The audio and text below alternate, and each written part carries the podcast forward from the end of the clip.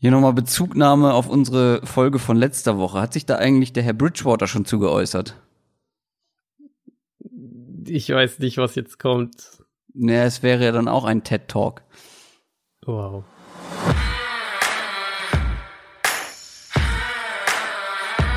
Down, Set, Talk. Der Football-Podcast mit Adrian Franke und Christoph Kröger.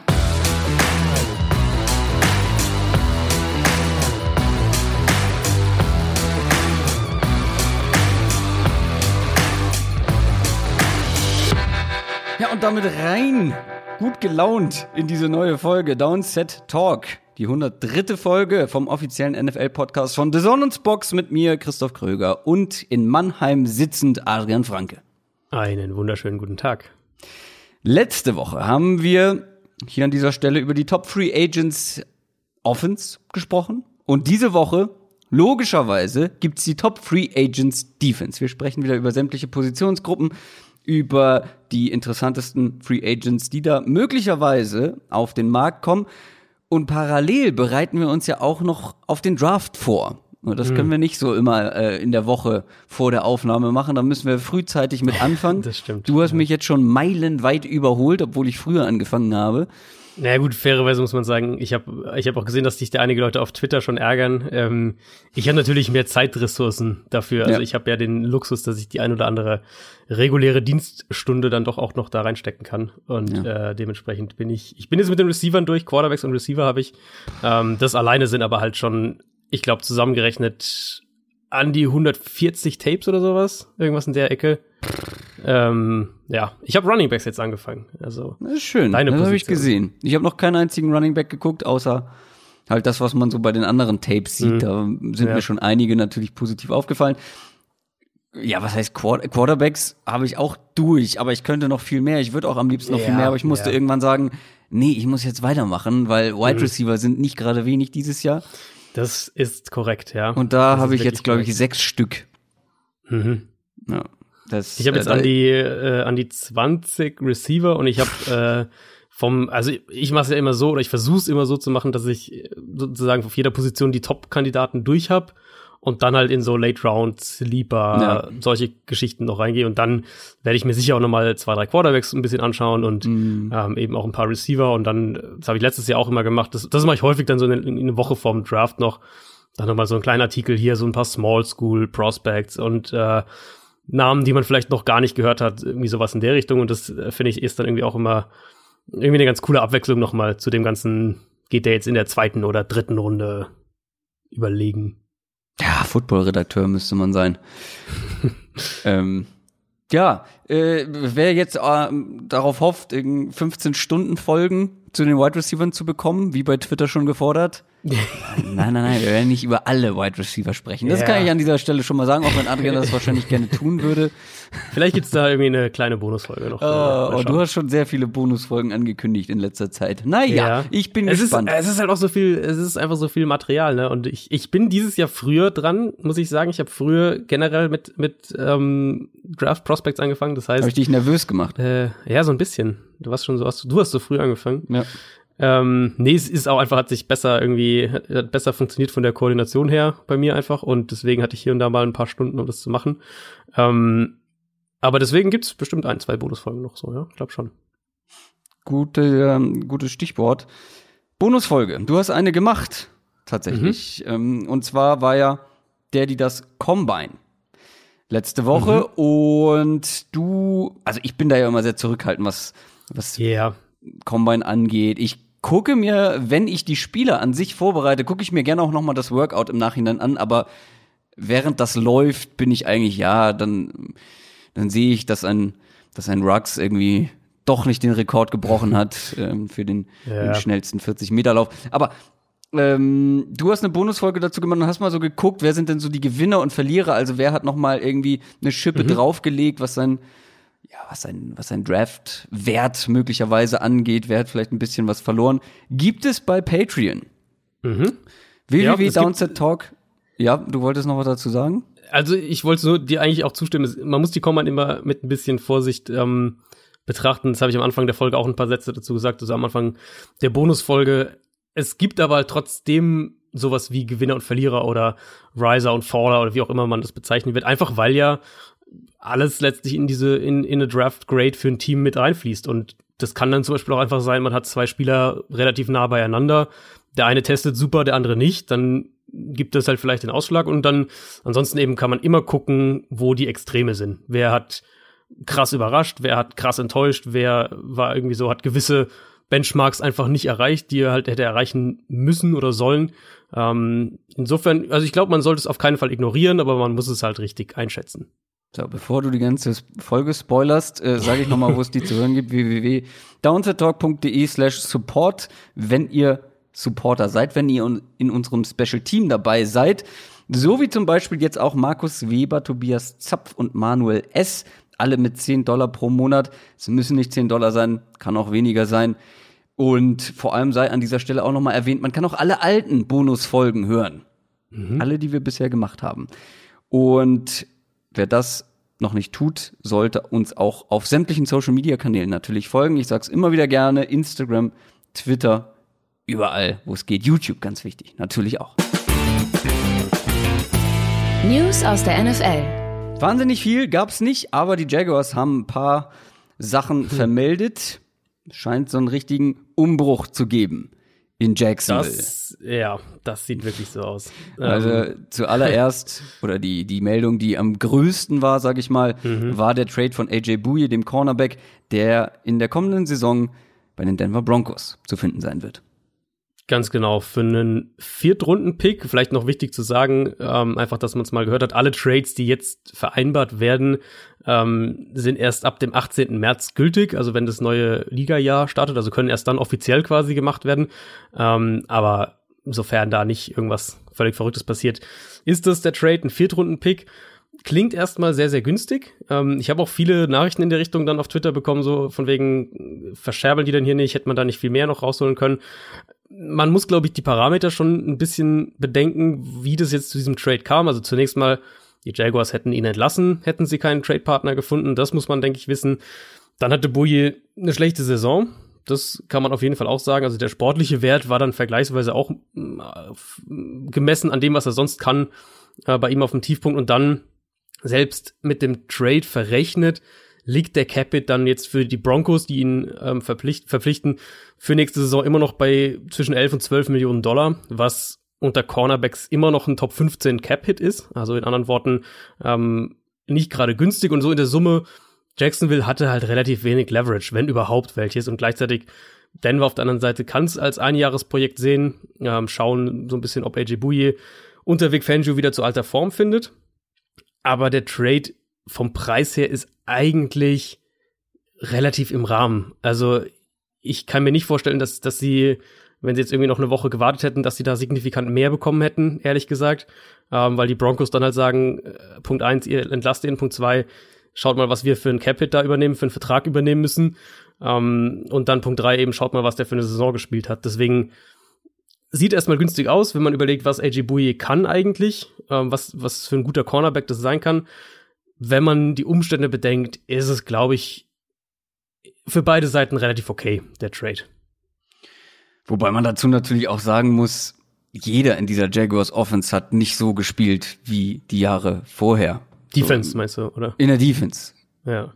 Also ja, weißt du, die ja, haben ja alle absolut. einen Schritt zurück gemacht. Ob das jetzt, inwiefern da jetzt die individuelle Klasse eine Rolle spielt, auch in den Jahren davor, wo er dann halt wirklich richtig gut war an der Seite von Jalen mhm. äh, Ramsey ich, ich mag den Trade aus Broncos Sicht, auch wenn er jetzt teuer ist. Ich glaube, dass er immer noch was im Tank hat, auf jeden Fall. Ähm, und mhm. wirklich kein schlechter Hit, ja. Äh, kein schlechter ist, ja, er ist teuer, aber dafür hat man halt relativ wenig äh, Draftkapital aufgegeben. Genau, das sind ja so diese, diese typischen Trades, Trades ja. eben Veteran, anderes Team will vielleicht einen Umbruch einleiten oder will ihn aus Cap-Gründen loswerden oder was und dann, das haben wir in den letzten Jahren häufiger gesehen. Also gerade die Rams haben das ja mehrfach gemacht. Äh, die Eagles haben das auch mehrfach gemacht. So diese, diese typischen erfahrener Spieler für, ja, relativ günstig dann, aber es kommt halt logischerweise auch der entsprechende Vertrag damit mit. Und warum haben wir jetzt von einem möglichen Umbruch gesprochen? Naja, es sieht so aus, als wäre das nicht der letzte Trade oder zumindest auch nicht der letzte Abgang bei den Jaguars gewesen. Da fühlen sich jetzt schon, da fühlt sich jetzt schon der ein oder andere ein bisschen einsam. Leonard Fournette hm. hat heute auch ja, ein schönes ja. Gift dazu gepostet, wie, mhm. wie allein im Raum steht quasi. Äh, Yannick Ngakwe ist noch so einer, der mhm. vermutlich weg will. Ja, das war, ähm, wenn man das live auf Social Media sozusagen gesehen hat, war das absolut spektakuläres Timing. Ähm, Adam Schefter hat erst den, den Tweet von Yannick Ngakwe retweetet, in dem er selbst eben sagt, also Yannick Ngakwe selbst sagt, dass er die Jaguars äh, darüber informiert hat, dass er nicht mehr für sie spielen will, dass er wechseln will. Und ein paar Minuten später dann hat Schefter selbst getweetet, dass äh, die Jaguars ihnen höchstwahrscheinlich den Franchise-Tag geben werden. Also streng genommen ist es natürlich verboten, einen Spieler zu taggen mit dem Ziel, ihn zu traden, auch wenn genau das hier passieren wird. Aber das kannst du jedem Team niemals nachweisen. Die Jaguars könnten jetzt ja einfach sagen, dass sie ihm den Tag geben, weil sie ihn noch halten wollen für nächste Saison, was Quatsch ist und das weiß jeder, aber ähm, keiner kann da das Gegenteil beweisen und das wird hier passieren. Also höchstwahrscheinlich werden sie ihm den Tag geben und werden ihn dann ähm, werden ihn dann traden und ich vermute auch, sie werden alles dran setzen, das vor dem Start der Free Agency in, in trockenen Tüchern zu haben, so wie jetzt den AJ Bouye Trade eben auch. Die Situation ist nicht ganz so extrem, wie es letztes Jahr bei ähm, Jadavian Clowney war, wo natürlich auch dann irgendwie jeder wusste, okay, der, da, der will da weg und das wird irgendwie nicht funktionieren. Einfach weil der Clowney-Trade ja erst Ende August kam. Da hatten die Texans wirklich überhaupt keine Leverage mehr und Seattle konnte ihm auch keinen langfristigen Vertrag geben. Das Deswegen ist ein Lieblingswort, ne? Agent. Leverage, ja, mhm. das äh, wird man wahrscheinlich noch häufiger jetzt in den nächsten Wochen sagen. Inflationär. ähm, Einfach weil ja die Deadline dafür durch war. Also Clowny hatte ja den Franchise-Tag und dann gibt's ja eine Deadline. Ähm, Juni, glaube ich, Ende Juni ist die immer, oder Juli, wo äh, man dann noch einen langfristigen Vertrag aushandeln kann, wenn es bis zu der Frist nicht passiert ist. Dann muss er eben unter dem Franchise-Tag spielen. Und bei Clowny war das ja so, bei Ngakwe wäre das jetzt natürlich nicht so. Also wenn die den jetzt traden mit dem Tag, dann könnte das neue Team ja ganz regulär mit ihm ähm, einen Vertrag aushandeln. Deswegen, ich glaube, so ein Dumpingpreis wird's wahrscheinlich nicht. Vielleicht irgendwie sowas wie ein Zweitrunden-Pick, irgendwas plus dann noch ein Late-Rounder oder sowas, das könnte ich mir vorstellen. Und da wird es sicher auch einen Markt geben. Also ich glaube, Yannick Ngakwe, der wird schon einige Teams haben, die an einem Trade da auch äh, schon Interesse hätten. Vielleicht gibt es den einen oder anderen, der uns hört, der jetzt nicht unbedingt genau weiß, was du mit Leverage meinst. Und wenn du jetzt schon ankündigst, das noch häufiger zu benutzen, ja. wie würdest du das kurz in Deutsch übersetzen? Ähm, was ist da das deutsche Wort dafür? Ja, ich habe auch gerade überlegt, deswegen. Im Prinzip, also im Prinzip Argumente, die für dich sprechen, mhm. gewissermaßen. Also die Texans in dem Fall bei Clowney hatten halt so gar keine Argumente mehr. Ähm, da hat alles dafür gesprochen, dass er gehen will und sie waren quasi gezwungen, dann das so zu machen. Ähm, Jaguars könnten jetzt natürlich auch erstmal auf den Zeitfaktor setzen und sagen, jetzt geben wir mal den Tag und dann schauen wir mal, was passiert. Und wenn man das jetzt bei den Jaguars mal ein bisschen weiter durchspielt, zum Thema Umbruch. Da gibt's ja noch den einen oder anderen Veteran, mhm. der jetzt vielleicht auch nicht, also zum einen natürlich nicht wahnsinnig viel Bock hat wahrscheinlich auf den Umbruch, zum anderen auch noch einen gewissen Wert mitbringt. Wenn man den tradet, könnte man hier vielleicht noch den einen oder anderen Pick einsammeln. Plus man könnte natürlich auch Cap Space ja, freischaufeln. Ja. Das sind so Namen wie Nick Foles, wie Calais Campbell, wie Andrew Norwell. Da könnte noch so einiges passieren. Genau, und jetzt deutet ja wirklich viel darauf hin. Also so diese Entwicklung der letzten Tage, der Trade von Bouye, das, was mit Ngakwe war, ähm, die letzte Woche hatten wir ja schon angesprochen mit, äh, mit Marcel Darius, glaube ich, hatten wir thematisiert. Also die haben ja jetzt schon 37 Millionen Dollar an Cap Space geschaffen, einfach mit den Entlassungen und, und Trades, die sie bisher äh, durchgeführt haben. Und da wird noch mehr kommen. Also ich hatte das auf Twitter so in die Richtung formuliert, dass, dass sie den Reset-Knopf drücken ich glaube, das ist wirklich das, was in Jacksonville jetzt passiert. Da, da kündet sich ein, ein, ein harter Umbruch an und wie schwerwiegend oder wie gravierend der wird, hängt letztlich davon ab, glaube ich, wie gut Gardner Minshew wird. Wenn der wirklich gut wird, dann kann es natürlich auch schneller gehen, aber erstmal ist es ein Team, was jetzt vor einem ziemlichen Umbruch steht, so zumindest wirkt es. Und äh, CBS berichtet jetzt, dass schon Teams auch anfragen dementsprechend, weil das merken natürlich andere Teams auch, wegen Norville, ganz konkret, der Left Guard und auch Brandon Linder, der Center, da gab es wohl schon Trade-Anfragen. Calais Campbell habe ich jetzt auch schon gelesen. Bei dem wäre es so, dass sie mit einem Trade 15 Millionen Dollar an Cap Space schaffen würden. Und Campbell ist ja auch noch echt gut. Das wäre so einer der, so der klassische Typ, den man irgendwie zu einem Contender äh, tradet, der dann dafür ein Jahr ähm, vielleicht eine Chance hat, einen Titel zu gewinnen. Und natürlich auch Nick Foles. Das ist sicher der, äh, der Name, der, den wir da jetzt häufiger noch hören wird, ähm, ich will nicht ausschließen, dass Jacksonville vielleicht wirklich ein Training Camp Battle aus der Quarterback-Position macht, mit ja eben Jay Gruden, neuer Offensive Coordinator, Ben McAdoo, neuer Quarterback-Coach, also wirklich neue Leute am Ruder, frischer Wind, frische Gedanken, das alles. Aber wenn man für Foles irgendwie einen Abnehmer findet und dafür müssten sie wahrscheinlich noch den Vertrag umstrukturieren, bisschen mehr selbst vom Gehalt übernehmen. Aber wenn man einen findet, dann würde ich das sofort machen aus Jaguars Sicht, vor dem Hintergrund, wie sich das da jetzt alles ähm, auch entwickelt. Und was die Garantien angeht, ist der Foles-Vertrag nach der kommenden Saison echt auch nicht mehr so problematisch. Also da reden wir halt wirklich vom kommenden Jahr und wenn die Jaguars davon noch ein bisschen, bisschen Geld äh, zusätzlich übernehmen, ähm, dann, dann kriegt man den wahrscheinlich auch getradet. Und ich finde es wirklich krass, weil Jacksonville ist ein extremes Beispiel für zwei Sachen, finde ich. Ähm, einmal eben, was wir auch schon öfter thematisiert hatten, wie schwer es einfach ist, eine Elite-Defense über mehrere Jahre auf Elite-Level zu halten. Ich habe sicher einige von euch die Bilder gesehen, die da jetzt auf, auf Social Media rumgingen von diesen ganzen Jaguars-Verteidigern, äh, die diese Defense da geprägt haben, die jetzt alle weg sind. Ähm, also gerade die komplette Secondary ist ja jetzt, glaube ich, weg, die komplette Starting Secondary.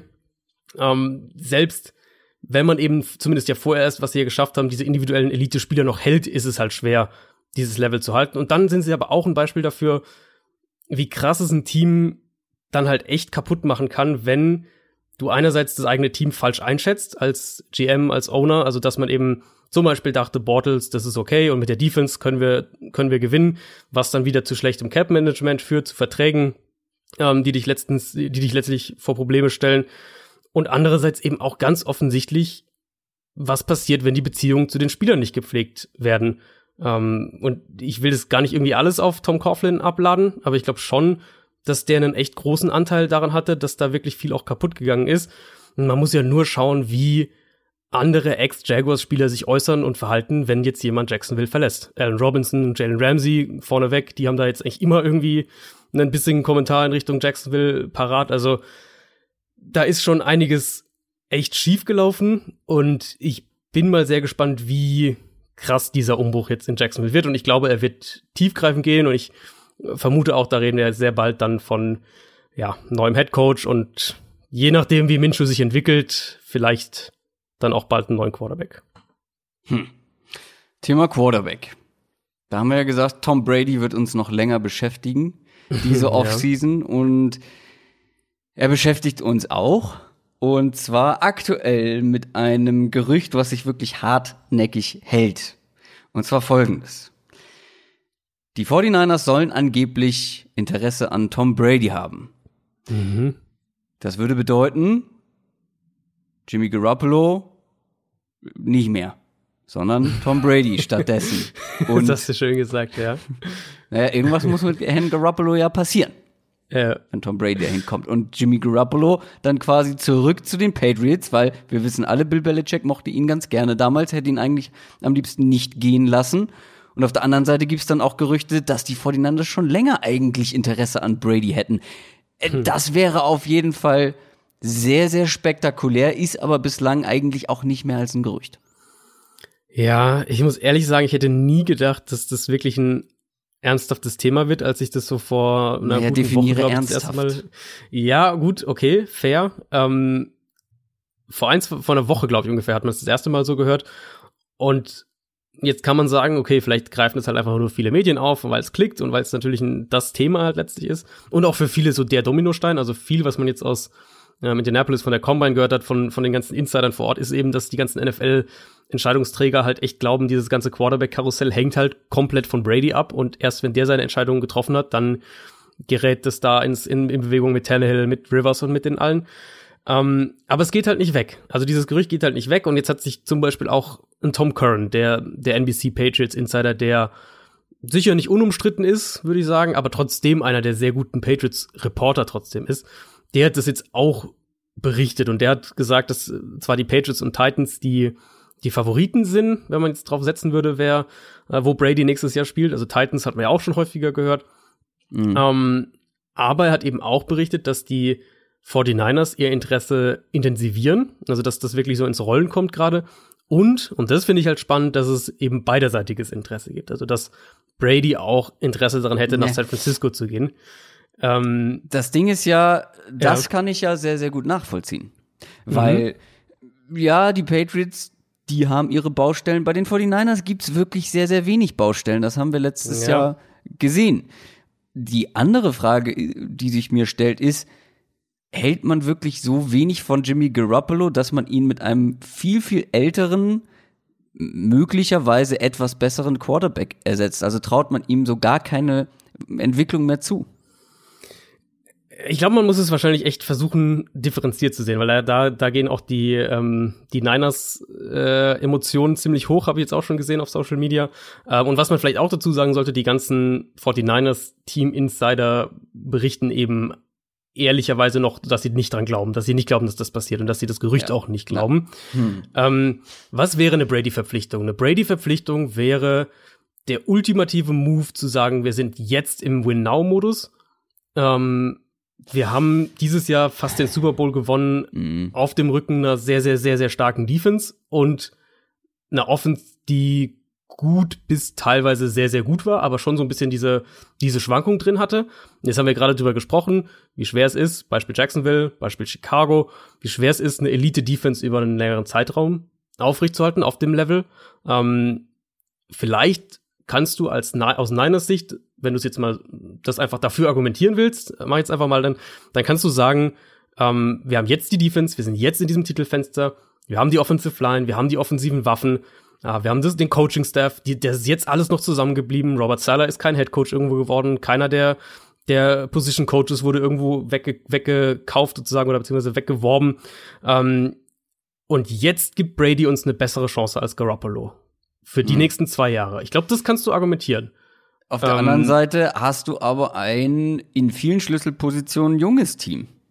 Genau, das ist die umge also du würdest sozusagen die langfristige Perspektive opfern Mhm. Dafür, dass du sagst, wir erhöhen unsere Titelchance um keine Ahnung, 5% für die nächsten zwei Jahre oder vielleicht sind es knappe 10% sogar, je nachdem, wie gut man Brady noch sieht, aber es wäre der ultimative kurzfristige Move, klar. Das dann wiederum damit einhergeht, zu sagen, was glauben wir, was wir von Garoppolo die nächsten, sagen wir jetzt mal, fünf, fünf bis sieben Jahre bekommen, wenn er so lange bleibt. Sagen wir mal die fünf, nächsten fünf Jahre. Sind wir, sind wir, wenn unsere Defense diesen Elite-Status verliert, Defense geht wieder ins, was weiß ich, Top wird die 10, 12 beste Defense. So die, der Bears-Weg ungefähr, was die Bears von ähm, vorletzter auf letzter Saison dann ungefähr hatten, den Schritt. Sind wir dann mit Garoppolo noch ein Titelkandidat? Oder ist es halt lohnenswerter zu sagen, das Fenster jetzt lieber so aggressiv wie möglich angehen? Und ich will da jetzt, also jetzt, ich argumentiere sozusagen nur dafür, das ist jetzt nicht zwangsläufig meine, äh, meine Sichtweise, aber ich kann schon verstehen, warum man so denken könnte, ehrlich gesagt. Ja, klar, das lässt sich schon argumentieren, sonst wäre es, glaube ich, auch nicht so ein hartnäckiges Gerücht geworden. Das stimmt, ja. Ich halte es trotzdem nach wie vor gut. Ich habe auch ehrlich gesagt nicht daran, sehr lange nicht daran geglaubt, dass die Cardinals äh, Rosen nach einem Jahr aufgeben. Ja, same. Ähm, dementsprechend halte ich das nicht für unmöglich. Es ist aber auch so ein bisschen so wie bei den Cowboys, finde ich, ansatzweise. Wenn du sagst, okay, nee, Dak Prescott, mit dem verlängern wir nicht, wir wollen lieber Tom Brady haben und damit jetzt ein, zwei Jahre voll angreifen und Ja, scheißen ja. auf die langfristige Entwicklung und geben ihm auch nicht mehr die Chance, sich zu entwickeln. Man muss ja auch dazu, dazu sagen und bedenken, dass Jimmy Garoppolo ja nur einen Bruchteil der Snaps in der NFL gespielt hat, wie ein Tom Brady beispielsweise oder klar. irgendein anderer Mhm. Quarterback in seinem Alter. Klar, ja. Also es ist ja nicht ausgeschlossen, dass auch er noch Entwicklungspotenzial hat, nur weil er jetzt nicht mehr Anfang 20 ist. Der hat ja die ersten Jahre kaum gespielt. So, Klar, da- kann, das kann, kann sein, dass niemand- da noch was kommt, ja. genau. Aber das kannst du genauso wenig wissen, wie ob Tom Brady jetzt die nächsten ein, zwei Jahre noch auf einem Niveau spielt, mit dem du überhaupt Titel Genau. gewinnen kannst. Das, das wäre jetzt genau, das, das wäre jetzt mein Gegenargument gewesen. Du kannst genauso umgekehrt argumentieren. Okay, vielleicht, wenn, wenn jetzt heute die 2020er Saison anfangen würde, wäre Brady wahrscheinlich ein bisschen besser als Garoppolo. Aber was, wer sagt uns denn, dass das in Woche 8 noch so ist? Und wer sagt uns denn geschweige denn, dass es nächste also Saison drauf noch so ist? Deswegen Genau. kann man es umgekehrt eben genauso argumentieren. Mit Garoppolo haben wir sozusagen eine relativ sichere Baseline. Die ist mit Brady wahrscheinlich kurzfristig höher. Das glaube ich schon. Ähm, Mhm. aber du weißt halt auch nicht, wann der dann, wann der dann halt gegen die Wand läuft und uns bei Brady halt einfach vorbei ist. Und das kann jetzt ja jederzeit passieren, das muss man auch sagen. Na eben. Deswegen, also ich würde da gar nicht, ja, dafür haben wir schon ziemlich lange drüber gesprochen. Aber ich würde das, würde das gar nicht zu hoch hängen. Wir haben, du hast selber letzte Woche gesagt, natürlich ähm, versucht das Brady-Lager, den Patriots zu verklickern, dass wirklich. Interesse von Brady besteht, woanders hinzugehen. So, ist ja auch Und- ganz logisch, strat aus strategischer Sicht. Genau. Und das könnte ja auch nur ein, ein, ein Teil davon sein. Und man muss auch dazu sagen, das Brady-Lager hat ja mit den Patriots noch gar nicht verhandelt. Und das war ja, und das ist halt nicht, ist keine Alarmsirene oder sowas, sondern das war völlig so zu erwarten, dass eben Bradys Berater zur Combine fährt, sich mit Teamvertretern unterhält. Natürlich, das darf man eigentlich nicht, aber machen alle. Ähm, und versucht halt den Markt zu evaluieren, zu gucken, was, was wäre denn der Markt für Brady. Und mit den Informationen dann zu den Patriots geht und sagt, hier, passt auf, wir haben die 49ers zwei Jahre 50 Millionen, die Raiders zwei Jahre 60 Millionen, was bietet ihr uns? So, das ist ja letztlich das, was sozusagen jetzt der Schritt in, der, in den Verhandlungen ist. An dem Punkt sind wir jetzt. Und jetzt werden erst die Gespräche mit, ähm, mit den Patriots beginnen. Was man vielleicht noch sagen sollte, nur um es mal erwähnt zu haben, sollte San Francisco das wirklich in Erwägung ziehen, die kommen aus dem Garoppolo-Vertrag problemlos raus. Also das wäre kein Hinderungsgrund. Es wären unter 5 Millionen Dollar Dead Cap. Ähm, der war ja sehr, sehr frontloaded, der ganze Vertrag. Sprich, das wäre nicht das Problem. Ja, gut. Also, die Rahmenbedingungen sind da, die Argumente gibt's für beide Seiten. Ob es letztendlich passiert, sei mal dahingestellt. Sind, sind die Patriots für dich auch noch der Favorit, oder? Also wenn du jetzt raten Ja, müsstest, wo ja, er spielt. nach wie vor. Ja. Ja, ist Also auch so. Hat sich nichts dran geändert und es gibt ja auch noch keine wirklich gegenteiligen Berichte, dass sich Mhm. daran was ändern könnte. Ähm, ja, ich, ich bin da, ich bin nach wie vor skeptisch, dass Brady irgendwo anders landet als bei den Patriots. NFL Preview. Wir gucken weiterhin in die Zukunft, aber diesmal auf die. Ja gut, Tom Brady ist auch ein Free Agent, genau genommen. Aber wir gucken jetzt auf die Free Agents, die in der Defense unterwegs sind. Wir machen das ähnlich wie letzte Woche. Wir haben unterschiedliche Positionsgruppen, gucken da auf die Top-Spieler. Mal ist es eine Top 5, mal ist es nur eine Top 3. Wir sagen noch, wer so vielleicht ein, ein Free Agent ist, der so ein bisschen unterm Radar fliegt, der Sneaky Pick quasi. Und wir fangen mit den Edge Rushern an. Eine wichtige Position in der modernen NFL. Und das ist tatsächlich wirklich eine saftige Auswahl, die wir hier haben an guten, guten Spielern, wie ich finde. Ich fange mal, Ja. ja, ja. Also ist generell brutal tief besetzt und ja, finde ich halt, es ist vor allem, vielleicht kann man das allgemein noch sagen, ist vor allem interessant, weil der Draft halt in der Breite nicht so gut aussieht auf Edge. Ähm, da hast du ein, zwei Elite-Talente, aber ansonsten fällt es halt dann relativ schnell, schnell ab. Sprich, wo wir halt bei Receivern sagen, okay, Free Agency-Markt, äh, nicht so toll, gibt's nicht so wahnsinnig viel. Aber du kannst halt als Team auch äh, relativ optimistisch Richtung Draft schauen. ja. Mm, ist es bei Edge eben anders. Da ist der Draft nicht so besetzt, die Free Agency dagegen sehr gut. Heißt aber natürlich auch, du musst dann im Zweifelsfall auch, ähm, wenn du einen Need hast, musst du im Zweifelsfall auch in der Free Agency eben aktiv werden und ja, gegebenenfalls auch ein bisschen mehr Geld in die Hand nehmen. Ja, und das sind viele größere Namen, beziehungsweise viele ehemalige frühe Picks, die mit dabei sind. Und ich würde mal mit einem ehemaligen, First Overall Pick anfangen. Jadavian Clowney. Letztes Jahr bei den Seahawks gewesen, ist wohl so der größte Name, der da bei den Free Agents unterwegs ist. Wäre jetzt nicht meine Nummer eins, mein Top Free Agent auf der Position tatsächlich, aber dazu kommen wir gleich noch. Wie gesagt, vor der Saison zu den Seahawks getradet worden für einen Third-Round-Pick, hat eine okaye, teilweise auch gute Saison gespielt, in manchen Spielen vor allem auch ein entscheidender Faktor gewesen. Und er war ganz klar der gefährlichste da in der Front bei den Seahawks. Aber wir haben ja gedacht, als dieser Trade dann durchging, wenn man einen Third-Round-Pick investiert, verlängert man mit so einem Spieler auch langfristig, weil sonst ist es ja ein bisschen verschenkt gewesen. Aber noch ist das nicht passiert. Genau, also Seahawks, wie gesagt, das war ja das Beispiel, was ich eben hatte. Sie hätten sie nicht vorher machen können, also sie hätten sie ja nicht direkt machen können. Genau. Ähm, da war die Frist schon vorbei, aber man hätte vielleicht gedacht, dass da jetzt schon mehr in Bewegung ja, ist. Ja, eben. Ähm, vielleicht mag sein, dass da hinter den Kulissen schon einiges abgeht, klar. Ich finde ähm, ihn als Free Agent super spannend, einfach eben mit der Frage, wie viel zahlt ihn denn ein, Te ein Team? Wie viel ist ein Team bereit, ihm zu zahlen? Und wie schätzen ihn denn Teams jetzt realistisch ein? Weil wenn man überlegt, als Clowney in die NFL kam, galt er ja so als das nächste super, super Prospect und ähm, viele haben da diese Highlight-Hits, die er ja im College auch hatte, noch im Kopf. Und, und er war ja wirklich so auch der, ja, das ist der Nummer 1 Pick und das, das, das war jetzt auch nicht wirklich in Frage gestellt, wenn ich mich da richtig erinnere. Der Vorteil mit Clowney ist, dass er einer der komplettesten Edge-Verteidiger in der NFL ist. Das steht für mich völlig außer Frage. Also zum einen, er ist ein Elite-Run-Verteidiger. Da kann man einfach einen Haken hintersetzen. Da muss man sich nicht groß irgendwie Gedanken drüber machen. Aber eben Edge-Verteidiger bekommen ja ihre Monsterverträge nicht, weil sie primär gegen den Run so gut sind, sondern vor allem eben mit Blick auf die Frage, wie konstant kommen sie zum Quarterback oder wie konstant beeinflussen sie das Passspiel, sagen wir es mal so.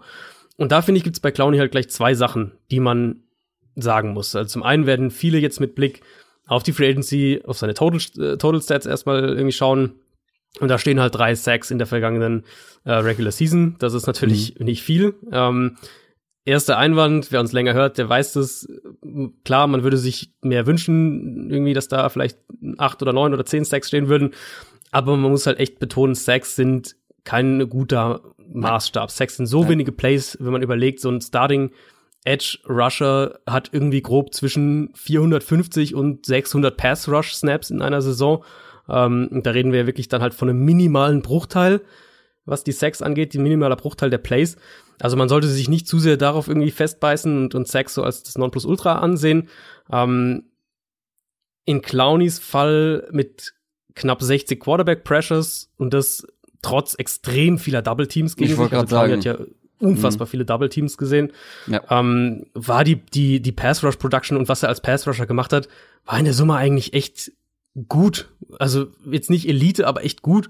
Ähm, klar, wie gesagt, ein paar Sacks mehr würde man sich irgendwie wünschen, aber da sollte man echt das versuchen, möglichst abzuschalten. Und der hat als Pass Rusher eigentlich trotzdem auch eine gute Saison gespielt. Ähm, auf ja, der aber noch anderen, mal, ja.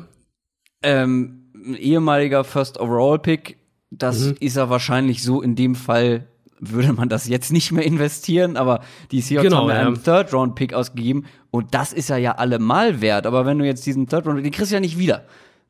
Klar. Du musst den Spieler Klar. ja eigentlich halten. Aber was passiert denn, wenn er jetzt jemand anderes zuschlägt? Also ja, wäre für die Seahawks ja richtig verschenktes Kapital. Ja, und vor allem halt zu welchem Preis eben. Also zahlt ein Spieler, äh, zahlt ein Team halt so einem Spieler, der absoluter Elite-Run-Verteidiger ist. Wie gesagt, das, das, müssen wir ja nicht groß drüber reden. Ähm, und ein, finde ich, sehr, sehr guter, aber halt sicher kein Elite-Pass-Rusher. Ich glaube, so kann man es vielleicht am ehesten formulieren. Mhm. Ähm, ist, zahlt dem ein Team 20 Millionen im Jahr. Also sagen wir mal, Seattle jetzt, Seattle bietet, bietet ihm irgendwie 20 Millionen ähm, oder ein anderes Team. Das wäre dann zwar noch unter jetzt aus den letzten Jahren DeMarcus Lawrence, Frank Clark, Khalil Mack, aber das wäre halt schon Top 5 Edge-Geld, wenn man ihm 20 ja, Millionen also, zahlt. Ich würde es nicht. Das ist, das, und das ist halt das Ding. Und gerade wenn wir jetzt auf Seattle schauen, die müssten ja dann immer noch investieren in ihren Pass Rush. Weil ja, Clowney alleine, das war zwar eine deutliche Verbesserung und der war mit Abstand ihr bester äh, Front Seven Spieler, aber wir haben es ja letztes Jahr trotzdem gesehen, dass der Pass Rush ein großes Problem war, weil halt Teams dann unfassbar viel Double Teams einfach gegen Clowney gestellt haben und der dann zwar immer noch gute Production rausbekommt, aber halt der Rest der Defensive Line nicht aus diesen vielen äh, 1 gegen 1 Duellen, die die dadurch bekommen, mhm. nicht das Kapital hat schlagen können. Das heißt, selbst wenn du sagst, wir investieren in das Geld jetzt aus, aus Seattle Sicht und halten Clowney, dann musst du trotzdem eigentlich noch einen zweiten Edge Rusher dazu holen. Ja, also Clowney würde mir natürlich auch am besten gefallen, wenn er nicht die Nummer eins ist. Oder sagen wir mal so, so ein Modell wie jetzt Green Bay gefahren ist, so mit quasi mhm. zwei mhm. Nummer zweien. Gut, ähm, der eine davon hat sich sehr, sehr gut entwickelt und hat eine richtig starke Saison gespielt, aber weißt du, so ein Modell könnte ich mir vorstellen, ja. dass du ja. zwei für ungefähr den gleichen Preis auf ungefähr dem gleichen Niveau hast. Und da kann ich mir Clowny sehr gut vorstellen. Gut, das wird halt nicht passieren, weil dafür wird er zu teuer. Also dafür wird das, er, glaube ich, so wenn alle zu Teams teuer. so denken und keiner du, also du müsstest, den, du müsstest 20 ja, Millionen Pass ja, das, sieht. Das glaube ich nicht. Ich glaube, dafür sehen die Teams dann immer noch irgendwie zu, ja. ähm, zu positiv. Also du müsstest ihn dann halt mit so einem kombinieren, der vielleicht JJ so aus dem zweiten Regal ist. JJ Watt zum Beispiel.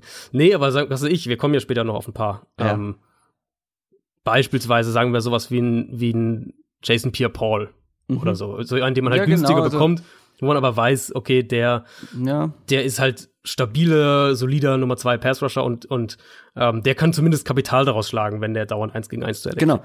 Das ist ja wie bei, bei anderen auch, wir kommen später noch zu einem, der sehr von, von dem Druck aus der Mitte profitiert hat.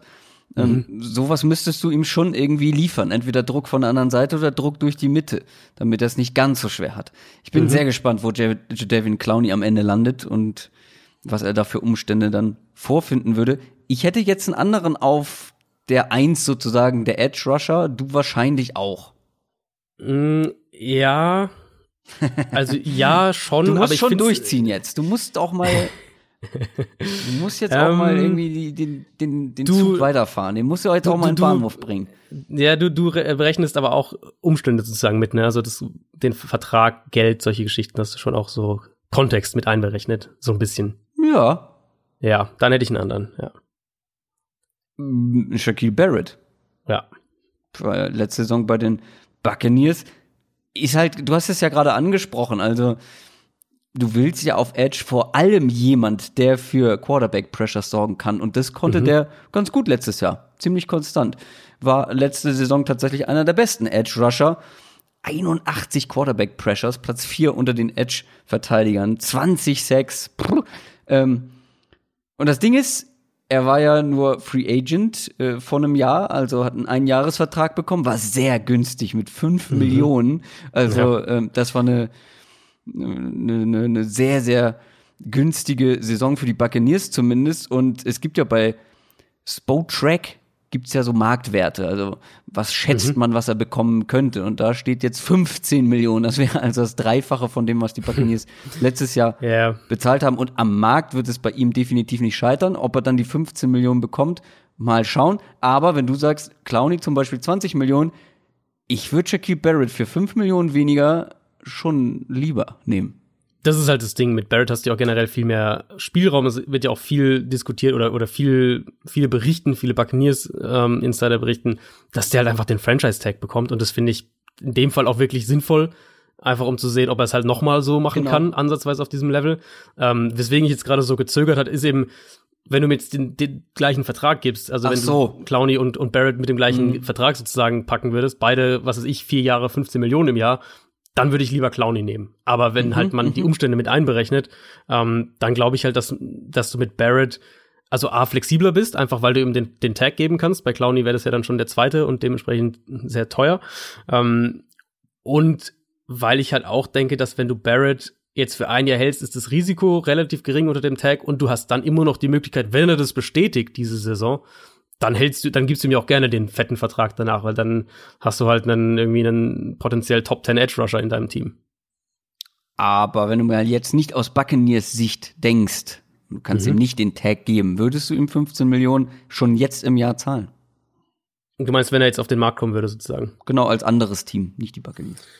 Ähm, hm, da würde ich mir echt schwer tun. Also ich, vielleicht so eine Situation, wo man den, wo man ähm, den Vertrag frontloaden kann. Mhm. Ein Team mit viel Cap Space, so die Coles oder sowas. Ein Team, was, was jetzt viel Geld hat, was das eh irgendwie mal verbraten muss. Und da gibst du ihm halt einen frontloaded Vertrag und ähm, kannst notfalls irgendwie nach zwei Jahren raus. Ja, dann, mhm. dann würde ich das, glaube ich, machen. Aber 15 Millionen ist natürlich schon eine Hausnummer. Das muss man schon auch sagen. Absolut. Aber trotzdem, der hat sich diese Saison enorm viel Geld verdient. Ja. Also, egal ja. wie es weitergeht. Das ist völlig klar. Und bei ihm, also was ist bei ihm halt das Ding ist, klar, die Sacks sind so das eine äh, Thema. Also er hat halt die Liga in Sacks angeführt. Das wird natürlich, ist also der Headliner. Ähm, aber er hat ja auch die viertmeisten Quarterback Pressures unter allen Edge-Spielern. Ähm, fünf fünfhöchste Pass Rush Win Rate, also das ist dieses, was ESPN misst, ob du deinen deinen Block dir gegenüber innerhalb von 2,5 Sekunden schlägst. Ähm, das sind schon mal alles Tendenzen, die so ein bisschen drauf schließen lassen, dass er diese, diese Saison ansatzweise vielleicht bestätigen kann. Wenn man was auf der anderen Seite sagen will, ähm, dann ist es einmal, dass die Buccaneers unter Todd Bowles viel geblitzt haben, was Edge Rusher natürlich einen Vorteil verschafft, weil sie mehr 1 gegen 1 Duelle bekommen und auch verschiedene Blitzdesigns zu, zu Protection Busts führen können, wo du dann auch mal einen, einen freien Rush hinbekommst. Ähm, und seine Pressure Rate, also gemessen eben an der Anzahl an Pass Rush Snaps, war jetzt auch eher so ja, so oberer Durchschnitt, aber jetzt nicht Elite-Level. Ähm, mhm. Insofern würde ich die halt nicht durchdrehen und jetzt irgendwie vermuten, der macht mir jedes Jahr 15 Sacks oder mehr. Aber ich glaube schon, dass der halt ein konstant zweistelliger Sack-Guy sein kann. Dante Fowler, von den Rams ist auch ein großer Name, war ein Three Overall Pick mhm. im Draft damals. Ähm, hatte jetzt tatsächlich seine beste Saison in vielen Bereichen, was mir gar nicht so bewusst war. Da war ich ein bisschen überrascht, ja. als ich das gesehen habe. Da wirklich in sämtlichen Werten hat er noch mal einen draufgelegt, zufällig in dem Jahr, wo sein Vertrag ausläuft. Hm. Da haben wir noch einen gleich auf der Liste. Ja, ja, genau, ähm, absolut. Sogar mehrere, glaube ich, in, ja, in anderen ja, Positionen glaube, auch noch. Ähm, ist mir zumindest häufiger mal aufgefallen, dass die noch mal mhm. eine ganze Schippe draufgelegt haben ist vielleicht nicht, ja, also der Typ ist erst 25 und ja, er hat eigentlich ja. immer solide gespielt, jetzt auch ein starkes Jahr gehabt. Die Frage bei ihm ist so ein bisschen, kann er eine Nummer eins sein? Wie viel Hilfe mhm. braucht er? In welchen Umständen muss er landen?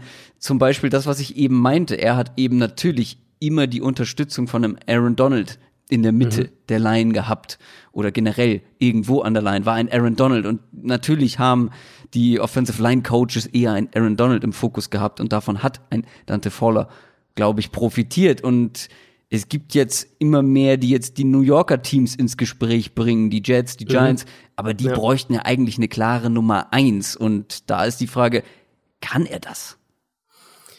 Ja, also nur Nummer eins im Edge Rush an sich schon, das stimmt schon, aber ich habe trotzdem jetzt zum Beispiel die Giants konkret hier mhm. bei ihm notiert, einfach weil sie ja ähnlich halt wie die Rams, ähm, Mitte, jetzt natürlich nicht die, ja. nicht den Aaron Donald genau, aber sie haben halt die Interior-Leute. Mhm. Äh, also wir kommen ja nachher noch zu, zu Leonard Williams. Ich gehe davon aus, dass der äh, bei den Giants bleibt und, und Dexter, Dexter Lawrence, den sie ja gedraftet haben, dann dazu noch in der Mitte. Also die haben ja die Interior Power sozusagen, haben sie ja. Um, ähm, und da ist ja der, der Pass-Rusher vielleicht dann der Nummer eins Edge-Rusher, aber muss das ja nicht alles alleine schultern. So, und, und das wäre genau das, wo ich, mhm. ähm, wo ich bei Fowler davor warnen würde. Ich kam so ein bisschen zu dem Schluss dann, als ich die, die Edge-Rusher fertig hatte, dass ich ihn eigentlich relativ irgendwie auf Augenhöhe mit, mit Barrett sehe. Ähm, das vom, von der Rolle, vom Typ her, von dem, wo ich sie gern, wie ich sie gern einsetzen würde, im Sinne von, was für ein Konstrukt an Team brauchen die um sich herum, ähm, finde ich, sind die gar nicht so weit voneinander weg. Und du hast jetzt gesagt, er hatte seine beste Saison bei den Rams. hat ja eigentlich anderthalb echt solide Jahre gehabt, seitdem er äh, mhm. äh, nach LA gekommen ist, also die halbe Saison davor noch. Ähm, letztes Jahr in jedem Spiel mindestens zwei Quarterback Pressures war Platz neun nach Pass Rush Win Rate, was äh, das einzuordnen, das ist dann gleich auf mit Clowney und Zedarius Smith, also gute Gesellschaft. Ähm, für mich ist Fowler jetzt nicht in der Kategorie von einem Clowny, wenn wir es einfach mal im Vakuum betrachten, also das Geld mal ausklammern. Aber die Frage wird halt sein, wie viel er finanziell im Gesamtvolumen unter einem mhm. Clowny jetzt zum Beispiel landet. Und da könnte es halt sein, dass man mit, mit Fowler so ein bisschen den besseren Preis-Leistungsstil macht. Der war ja letztes Jahr auch echt gut äh, gegen den Run, hatte 16 Tackles im Backfield, also auch eine komplette Saison gespielt und du hast gesagt, 25 Jahre alt erst. Das heißt, Super da jung. ist ja auch jetzt ja. noch, genau, da ist ja echt noch einiges auch, nicht unbedingt, gar nicht mal unbedingt so an Entwicklung, keine Ahnung, da würde ich jetzt nicht so sehr drauf setzen, aber ähm, der hat einfach noch viele Jahre in seiner körperlichen Prime vor sich. Also da reden ja. wir jetzt ja nicht von seinem letzten NFL-Vertrag oder sowas. Und der wird halt höchstwahrscheinlich zu teuer sein für die Rams, davon gehe ich zumindest aus. Und dann könnte das sehr gut der beste Edge Rusher sein, der ähm, überhaupt auf den Markt kommt, wenn die ersten beiden dann doch bei ihren Teams bleiben.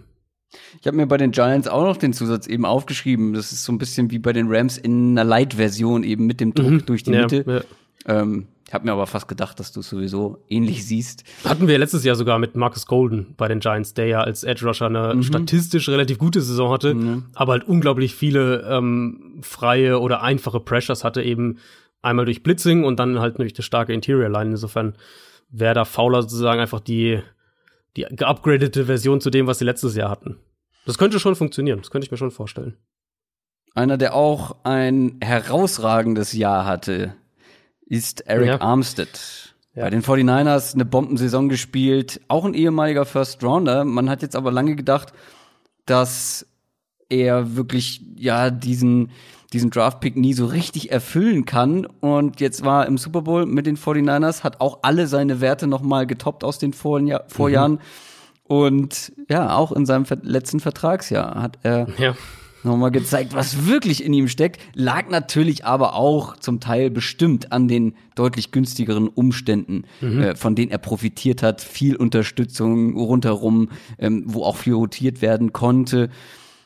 Aber auch bei ihm natürlich die Frage, wie bewertet man jetzt so eine, ja. so eine Saison mit so guten Umständen, deutlich besser als in den Jahren davor? Kann er irgendwo Nummer eins Edge Rusher sein? Also Zweifel gibt's da ja allemal. Sehr, ja, muss ich ehrlich sagen. Also ich finde ihn tatsächlich mit den schwierigsten Spieler in der ganzen Defense Free Agent Klasse, um ihn einzuschätzen und um zu, zu prognostizieren, wie es bei ihm weitergeht. Ähm, was er auf jeden Fall mitbringt, ist die Athletik und die und die die physischen Voraussetzungen, die ihm eine gewisse positionelle Flexibilität einfach geben. Also der hat ähm, letztes Jahr, aber auch die Jahre davor, hatte ja für die Niners die Defensive Tackle, also Interior Line, Defensive End, Outside Edge Rusher, Rusher gespielt, also den kannst du an der Line of Scrimmage schon auch rumschieben. Ähm, der ist ja echt extrem groß, also von den, von den physischen Maßen her ist er gar nicht so weit weg jetzt von beispielsweise einem Calais Campbell, eben dieser, dieser sehr, sehr großgewachsene Defensive Lineman. Das heißt, ich denke auch scheme-technisch ist der relativ flexibel, kann also auch zu mehreren Teams irgendwie passen. Aber die Gefahr ist halt, du hast jetzt gerade schon gesagt, kann der Nummer 1 Edge Rusher sein. Die Gefahr ist halt so ein bisschen, dass du ihn gemessen an seiner mit weitem Abstand eben wirklich besten Saison bezahlen musst. Also nur mal eine Stat dazu in den Raum zu werfen, der hatte letztes Jahr 73 Quarterback Pressures und in keiner anderen Saison über 40. Also da ist schon eine deutliche, eine deutliche Diskrepanz. Dementsprechend auch eben persönliche Bestwerte, was Sacks angeht, was Defensive Stops angeht, all diese Sachen. Insofern wäre ich halt bei ihm vorsichtig, vor allem wenn ich eigentlich einen Nummer 1 Rusher brauche, weil in der Rolle sehe ich ihn halt wirklich nicht. Und dann halt wäre ich auch vorsichtig, wenn ich insgesamt nicht so das Talent in der Front um ihn herum bereitstellen könnte. Und da, du hast kurz angesprochen, die Niners haben ja eben enormes Talent gehabt mit Buckner, mit Bosa, die Ford, den sie noch geholt haben, die sehr, sehr starken Linebacker. Also die Front war ja exzellent und Armstead hat halt wirklich nur so ein, war halt so ein Puzzleteil. Ähm, ich glaube, wenn halt Armstead im Prinzip in eine zu große Rolle jetzt gepackt wird, vielleicht kann man so mhm, genau. zusammenfassen, genau. weil er halt auch einen sehr großen Vertrag bekommt, dann ist da schon die Gefahr, dass der so ein Free Agency Bust auch werden könnte, obwohl ich ihn als Spieler eigentlich echt mag und ähm, wird auch nicht ausschließen, dass die Niners das irgendwie noch hinkriegen, den vielleicht sogar zu halten. Ja, das wäre spannend. Wir haben jetzt hier in unserer Auflistung einen Spieler, über den wir heute schon gesprochen haben und der möglicherweise oder sehr wahrscheinlich gar nicht Free Agent wird und das ist Yannick Ngakwe von den Jaguars. Du hast es schon angedeutet, der könnte den Tag bekommen, dann getradet werden. Also, wie wahrscheinlich ist denn das überhaupt, dass er wirklich auf den Markt kommt, auf den freien Markt vor allem? Na, Free Agent glaube ich nicht. Also alles, was man da jetzt, so wie das sich entwickelt, wird er schon auch ein Tag and Trade Spieler werden, aber dann dementsprechend ja trotzdem auf dem Markt. Also jedes Team kann ja gewissermaßen Klar. dann mitbieten. Du musst, ähm, nur, aber, du musst nur irgendwie anders genau, investieren. Genau, ähm, genau. Ich meine, er hatte ja so eine super Saison 2017 zusammen mit der mit dem Rest mhm. der Defense hat dann mhm. wie ich schon angedeutet habe auch er hat abgebaut mit dem Rest der Defense ja. aber er ist ja immer noch jemand der auf jeden Fall einem Team ähm, wirklich was bringen kann total also bei Ngaku ist das Thema für mich dass er halt nicht so vielseitig ist, wie jetzt Clowny oder auch Dante Fowler beispielsweise. Also bei Yannick Ngakwe ist kein Geheimnis, dass der nicht sonderlich gut gegen den Run ist, das ist nicht seine Stärke. Ähm, dass der viele Tackles auch verpasst, ist jetzt auch nicht seine Stärke. Aber ähm, was ich am Anfang bei Clowny gesagt hatte, dass Teams vor allem halt Pass-Rusher bezahlen. Also beziehungsweise, dass die Qualität, wie gut du zum Quarterback kommst, ähm, das, das ist, was Teams anzieht. Da sehe ich Ngakwe halt schon immer noch als einen echt talentierten Spieler, der vielleicht auch in einem neuen Umfeld noch mal irgendwie ganz anders aufblühen könnte. Also ich als Team, was jetzt einen Pass Rusher braucht, wird auf jeden Fall versuchen, den jetzt per Trade aus Jacksonville zu holen. Ähm, ich mag ihn eigentlich auch als als Pass Rusher Typen. Mhm. Eine Sache, die man bei Ngakwe noch sagen sollte, da ging jetzt auch gerade ein paar Artikel auf, auf, ähm, auf Social Media zum Teil rum. Die Advanced Stats sind bei ihm zum Teil nicht ganz so positiv wie das, was man auf Tape die letzten Jahre gesehen hat. Da ist in einigen, wenn man äh, PFF hat es mit einer so versucht, die Pass Rusher zu isolieren, indem man halt verschiedene Sachen verschieden gewichtet, eben sowas wie Screens und, und Play Action und Rollout, solche Sachen versucht weniger zu gewichten, wo ja der, der, der klassische Pass Rush so gar nicht stattfindet oder wo man als Pass Rusher nicht so gewinnen kann. Ähm, da zum Beispiel war jetzt deutlich unter den anderen Top Edge Free Agents oder Top Defensive Line Free Agents, aber ich mag ihn eigentlich als Spieler und ich glaube auch, dass der sich noch weiterentwickeln kann. Der ist auch noch echt jung, ähm, in einem anderen Umfeld. Ich könnte mir schon vorstellen, dass der, dass der wirklich ein guter, den man für so ein, wie gesagt, so Zweit- und vielleicht einen Sechstrunden-Pick oder sowas ähm, ertraden kann und dass der dann in einem anderen Team auch echt noch mal einen Schritt nach vorne machen könnte. Aber du hast es auch schon angedeutet, da gibt's noch ein paar mehr Namen, die interessant sind. Und mhm. ich würde jetzt einfach mal meinen mein Sneaky Free Agent mit reinschmuggeln. Das ist Everson ja. Griffin von den mhm. Vikings. Er ist zwar 32, ist halt die Frage, ist das, ist das wirklich sneaky? Ich meine, er hat eine super Saison gespielt und er wird auch nicht super günstig sein, aber dem so einen Zwei-Jahres-Vertrag zu geben mit einem mhm. wir, angemessenen Preis, also der kann wirklich bei einem, bei einem Contender wirklich noch eine, eine erhebliche Rolle spielen. Voll. War auch eine positive Überraschung für mich insgesamt in dieser ähm, Nummer zwei oder 1B Edge Rusher Rolle, wie auch immer man das bezeichnen will, dann letztes Jahr in Minnesota. Eine, eine Stat, die ich da ganz äh, spannend bei ihm fand, war äh, Pro Football Focus. Die haben ihn bei gerade mal 15 Prozent seiner Pressures und der war immerhin der Nummer 14 Edge Verteidiger, was Total Pressures anging. Also nur bei 15 Prozent seiner Pressures hatte er entweder einen ungeblockten, also dass er ohne eben durch Scheme oder was auch immer ungeblockt durchkam, ähm, oder Clean-up-Pressure, also dass der Quarterback irgendwie zu ihm in die Arme getrieben wurde, vereinfacht mhm. gesagt. Und das ist die niedrigste Quote ligaweit, ja, wenn man unter gewissen, äh, ähm, genau unter einer gewissen Pass-Rush-Anzahl sozusagen als äh, Basis anwendet. Das heißt, der hat sich seine Pressures auch verdient, um es mal ganz simpel zu sagen. Und ich, wie gesagt, ich war sehr, sehr beeindruckt von seiner letzten Saison. Ich glaube auch, dass der wenn der in eine Situation kommt, wo er wieder so eine 2-1B sein kann, ähm, dass der auch eine Defense, ja, noch mal deutlich besser machen kann, glaube ich schon. Wer ist denn für dich dein, dein Sneaky Pick? Ich fand es echt schwer, weil es gibt halt wirklich viele, ähm, auch sehr gute. Ich habe mich am Ende für Robert Quinn entschieden mhm. von den Cowboys, der geht ja fast so ein bisschen unter in dem ganzen Free Agency mhm. Wahnsinn, der da in Dallas irgendwie ähm, bevorsteht oder schon läuft. Aber der hatte als Pass-Rusher eine seiner besten Saisons letztes Jahr. Ähm, ist immer noch ein super athletischer Speed-Rusher, wenn man ihn eben auch als Nummer zwei Defensive End einsetzt. Ja. Ähm, ist jetzt keiner, der so vielseitig ist wie zum Beispiel ein Calvin Neu bei den Patriots, der ja wirklich alles da spielen kann, was, was irgendwie in der Front gefragt ist, außer Nose Tackle, so mehr oder weniger.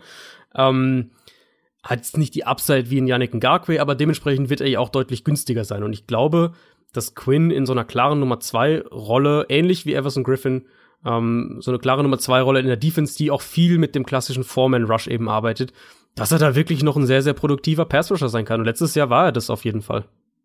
Ja, Calvin Neu hast du schon angesprochen, auch einer der vielen interessanten mhm. Namen, auch einer von mehreren bei den Patriots, die in der Defense Free Agents sind. Ja. Mit ja. Judon von den Ravens, Jason Pierre-Paul gibt's da auch noch. Also da findet man was, wenn man was will.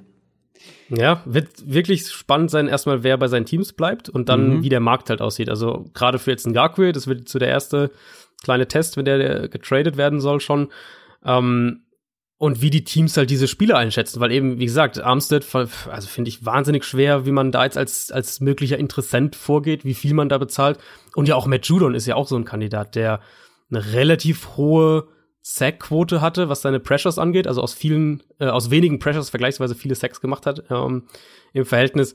Vor allem aber auch viele ungeblockte und, und über Scheme kreierte Pressures hatte, was ja bei den Ravens eben durch das viele Blitzing vor allem auch passiert. Also auch so einer, wo man als Team vielleicht ein bisschen vorsichtiger ist, der aber auch ein bisschen, ein bisschen mehr Geld halt dann bekommen könnte. Also viele spannende und auch viele ganz unterschiedliche ähm, mhm. Edge-Rusher-Typen und, und ja, dann kommen wir wieder zu dem zurück, was ich ganz am Anfang gesagt habe.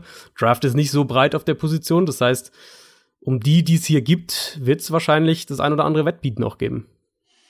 Damit kommen wir zu den Defensive Tackles.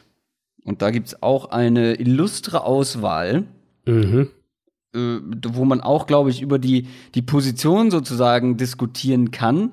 Ich habe sogar einen reingeschmuggelt, den du jetzt gar nicht in der Top 5 sozusagen uh. gehabt hast, aber da habe ich mich einfach erdreistet und den mit reingenommen. Aber trotzdem, ich glaube, so on top ist einfach Chris Jones von den Chiefs. Ja. Ja. Ist einer der besten jungen Defensive Tackles der Liga, 25 Jahre alt, Super Bowl Champion, aber eben Free Agent. Aber ich kann mir beim besten Willen nicht vorstellen, dass man, dass die Chiefs den irgendwie gehen lassen will. Und auf der anderen Seite kann ich mir auch nicht vorstellen, dass er weg will. Also ich glaube, ja, ja. ich glaube, den werden wir nicht auf dem Markt sehen. Das würde mich auch wirklich überraschen. Alles, was man hört aus Kansas City, geht Richtung Franchise Tag erstmal und dann wird man versuchen, eben den, den langfristigen Vertrag fix zu machen über den Sommer. Die Chiefs müssen den auch einfach halten. Das ist neben Tyron Matthew ist das für mich mit weitem Abstand der wichtigste Spieler ja. in der Defense. Ähm, Chris Jones für mich abgesehen von Aaron Donald, der ja eh in seiner eigenen Kategorie ist, ist es einer der zwei, drei besten Defensive Tackles der NFL. Also so, ich habe mal überlegt, so grob für mich ist es Donald und dann ist es halt so eine Gruppe mit Fletcher Cox, mit Chris Jones, mit Cameron Hayward, so in etwa die Gruppe. Ähm, auch erst bei 25. Eben, genau, noch mega jung. Und bei ihm war ja eine Frage vor dem Draft, ob er halt nicht zu groß ist für die Interior Line, ob der konstant eben vom Pad-Level her auch gewinnen kann, also diese Sachen. Und das hat er ja alles komplett, äh, komplett pulverisiert. Wirklich einer der gefährlichsten Interior Pass Rusher in der NFL. Aktuell dazu auch ein konstanter Run-Defender. Ähm, man kann vielleicht irgendwie, wenn man so ein bisschen Nitpicking betreiben will, kann man darüber diskutieren, wie groß jetzt der Positional Value Interior Defensive Line ist, verglichen mit Edge, mit Cornerback. Aber Chris Jones ist ein Elite-Spieler, da gibt es für mich überhaupt keine zwei Meinungen und der alles andere als ein Verbleib in Kansas City wäre da echt, wäre da echt ein Schock, wäre natürlich auf einen Schlag einer der Top Free Agents, wenn er doch auf den Markt kommen würde. Meine Nummer zwei quasi wäre auch jemand, wo ich nicht unbedingt erwarte, dass er wirklich auf den Markt kommt und das ist Leonard Williams, der jetzt bei den hm. Giants gespielt hat. Ähm, du klingst überrascht. Hast noch. Ja, ich habe eine andere Nummer zwei. Mhm. Es ist ein großer Name, äh, war Nummer 6 Pick unter der Saison innerhalb von New York getradet worden. Die Giants haben einen Dritt- und einen Fünftrunden-Pick ausgegeben. Wenn sie den nicht verlängern, also wird Dave Gettleman zumindest nicht an Verständnis meinerseits gewinnen, weil zwei Picks ausgegeben mitten in der Saison und dann nicht verlängern, das macht keinen Sinn. Vor allem ja mitten in der Saison, wo man ja wusste, dass das nirgendwo genau. hinführt, würde ich jetzt mal behaupten. Also, sie haben das ja, glaube ich, sogar auch in die Richtung gesagt. Ähm, ich meine sogar Gettleman hätte das gesagt, dass man ihn halt auch deshalb jetzt geholt hat, um die Möglichkeit zu haben, ihn halt eine halbe, eine halbe Saison mal in den eigenen Reihen zu sehen und dann halt auch den Vorteil zu haben Richtung Free Agency, dass man ihn sozusagen als erstes mit ihm verhandeln kann. Ich vermute auch stark, dass die ihn halten werden. Ähm, jetzt, ich hatte mir aufgeschrieben, so eins, einen der ersten Punkte, dass ich dich fragen wollte, wie du ihn siehst. Wenn du ihn als Nummer zwei siehst, dann siehst du ihn offensichtlich relativ gut, weil ich tue mir ein bisschen schwer ja. mit ihm, muss ich sagen, was so, was so Predictions und, und was ich mir von ihm noch erwarte. Sagen wir es mal so, wenn er jetzt einen Vierjahresvertrag unterschreibt, was ich mir über die vier Jahre von ihm erwarte. Das finde ich bei ihm echt, ja, irgendwie echt schwierig. Total bei ihm schwingt natürlich auch immer die Erwartungshaltung mit, die einfach ein Nummer 6 Pick mhm. hat und die konnte er bei den Jets nur zum Teil, glaube ich, erfüllen, aber ich finde, er hat nie richtig schlecht gespielt. Ähm, das stimmt, vielleicht ja, auch nicht, also bei den Jets, ganz ehrlich, da war halt der Aaron Donald, sollte er der Aaron Donald ohne Unterstützung auf den Außenpositionen in der Front sein und das konnte er halt nicht erfüllen. Aber ich finde trotzdem, dass er einen gewissen Wert mitbringt und auch einer ist, der über die Mitte Druck machen kann. Ähm, ja, es ist super schwer einzuschätzen, wie viel, ist zum Glück auch nicht meine Aufgabe, ähm, wie viel ich ihm zahlen würde jetzt über, mit so einem Vierjahresvertrag. Und das finde ich auch ganz schwer einzuschätzen. Trotzdem glaube ich, dass du da wirklich noch einen wertvollen Spieler bekommen kannst. Das, ich glaube, das trifft es eigentlich ganz gut, wie ich ihn auch sehe tatsächlich. Ähm, dann habe ich nur einen anderen Spieler, sehe ich einfach noch besser. Mhm. Williams ist halt, ich finde, er ist halt gut bis teilweise sehr gut, aber eben auch ganz klar nicht mehr. Und vielleicht hängt es genau. noch an dem Draft-Status zusammen, dass man sich immer mehr von ihm erwartet hat. Ja. Ähm, für mich ist halt das Hauptproblem bei ihm und dann, da wird's halt, halt irgendwie wieder kritisch, ist halt seine Rolle gegen den Pass ganz einfach. Der ist ein relativ für das eben für den für den für den Namen, für den Draftposition, für alles drumherum, für das was er wahrscheinlich jetzt als Vertrag bekommen wird, ist er einfach jetzt nicht der Pass Rusher, den ich mir davon erhoffen würde. Ähm, und ja, also ich finde Leonard Williams nicht schlecht. Das soll jetzt irgendwie nicht falsch rüberkommen. Ähm, sonst wäre die Evaluierung ja auch relativ simpel. Da würde ich halt sagen, er ist nicht gut und ich verpflichte ihn nicht. Ähm, aber ja, oder sagen wir es mal so, gerade auch jetzt für die Giants, aus Giants Sicht ist das ja auch eine gute Nachricht. Nach seinem Wechsel zu den Giants hatte der auch einige echt ganz gute Spiele, eben auch als Pass-Rusher. Und sowas wie mhm. Power, Athletik, diese Geschichten stehen bei ihm ja auch eigentlich außer Frage. Ich würde es halt nur gern konstanter und auf, vor allem auf einem höheren Level konstanter gegen den Pass sehen. Mhm. Um, und die Zahlen, die da rumgehen, um, also bei ihm ist so, die Schätzungen sind so irgendwas 12 bis 15 Millionen im Jahr, die finde ich halt einfach zu teuer. Und ich kann mir gut vorstellen, dass er das auch bekommt am Ende. So eine Mischung aus, aus Name Recognition, wenn die Giants ihn unbedingt vor Start der Free Agency halten wollen. Ähm, da hat ein paar gute Spiele auch jetzt für die Giants, keine Frage. Aber dann wäre mir das halt schon auch wieder zu teuer für ihn. Ja, das kann ich auch total nachvollziehen. Auf der anderen Seite, wenn man sich so mal die Quarterback Pressures anguckt über die letzten Jahre mit wirklich ja auch bei den Giants wenig Unterstützung rechts und links, hat er ja immer noch solide Werte irgendwie auflegen stimmt, können ja. und ja. spielt da so in dem in dem zweiten Tier quasi. Ähm, mhm. Also wenn man jetzt mal ein erst, wenn man Aaron Donald mal vielleicht mal ausklammert, dann gibt's so Tier, Tier 1 und dann kommt er in Tier 2. Ja. Und wie gesagt, mit wenig Unterstützung und dazu kommt das Wobei Alter, weswegen er bei mir jetzt schon Sachen, hatte. Bitte? Also bei den Jets, gut, die Jets hatten jetzt keinen Edge Rusher, aber die, diese Defensive Line, da war er ja am Anfang nur die Nummer 3 mit, mit Mohamed Wilkerson ja, und Sheldon stimmt. Richardson. Insofern, da war ja der Support okay. dann schon wieder da ich, ich gucke jetzt vor allem auf letzte Saison und die davor, okay, ja. Ja, ja. da hat er auch noch mehr Unterstützung und dann bei den Giants, ja, ich finde, also wenn wir jetzt gleich zu wahrscheinlich deiner Nummer zwei kommen, finde ich, die hat über Jahre deutlich mehr Support das gehabt. Ist, das ist auf jeden Fall ein faires Argument, ja. Plus eben sein Alter. Ähm, mhm. Ist jetzt auch noch nicht, äh, ich habe jetzt noch nicht nachgeguckt, wie alt genau, aber ist jetzt auch nicht der, der Älteste. Und deine Nummer zwei ist, glaube ich, ein bisschen älter. Also das hat für mich auch nur 25. Guck mal, Leonard Williams, 25 Jahre alt, wird 26 im Sommer. Ähm, hat für mich auch noch eine gewisse Rolle gespielt. Ich würde ihn halt wirklich gerne mal auch in einem Umfeld sehen, wo er auch mit einem starken Edge Rusher zusammenspielt. Und ja, also ich sind, glaube sind trotzdem nicht, ich glaube trotzdem nicht, dass die Giants ihn gehen lassen sollten sie zumindest nicht, weil sonst wären es verschwendete Picks gewesen, total verschwendete, weil die Saison war ja auch jetzt nicht mhm. äh, besonders erfolgreich. Aber lass uns zu deiner Nummer zwei kommen, denke ich mal. Das ist äh, Javon Hargrave. Mhm. Von den Steelers. Ja, ich finde auch, die sind super eng beieinander und es ist auch so einer, finde ich, der so ein bisschen unterm Radar fliegt. Also eingereiht von einem Cameron Hayward und Stefan Tuitt äh, und dann eben auch noch ein TJ Watt, ist er, ja. glaube ich, tatsächlich ein bisschen untergegangen in dieser Front. Aber das ist wirklich einer, der auch gegen den Pass Druck über die Mitte machen kann. Ja klar, der hat auch äh, sehr viel Value, aber wenn wir jetzt gucken in Sachen Unterstützung in der Front, hatte er immer relativ viel. Klar. Und jetzt mhm. muss man, muss man einschätzen, wie viel Value hat er vielleicht in einem nicht ganz so schönen Umfeld. Ja, überhaupt keine Frage. Also gerade letztes Jahr war das ja wirklich dann auch krass, auch wenn man da ähm, dazu sagen muss, dass Hargrave ja selbst da eine größere Rolle übernommen hat, als, als Tour sich verletzt hat. Ähm, für mich ist er halt trotzdem ein ziemlich kompletter Defensive Lineman. Der ist auf Pass Rusher auch nicht auf diesem Elite-Level, das stimmt schon. Ähm, aber ich sehe ihn halt mehr und mehr auch in der Kategorie so grob dahinter. Und vor allem hat er sich halt als Pass Rusher in der NFL von Jahr zu Jahr relativ konstant gesteigert. Ähm, am Anfang seiner Karriere war er ja doch viel mehr so dieser dieser klassische Two-Down, Nose-Tackle-Spielertyp, der halt den Run gut stoppt und ähm, vielleicht gegen den Pass hier und da mal ein paar Löcher für andere reißt, aber sonst jetzt nicht so wahnsinnig viel macht.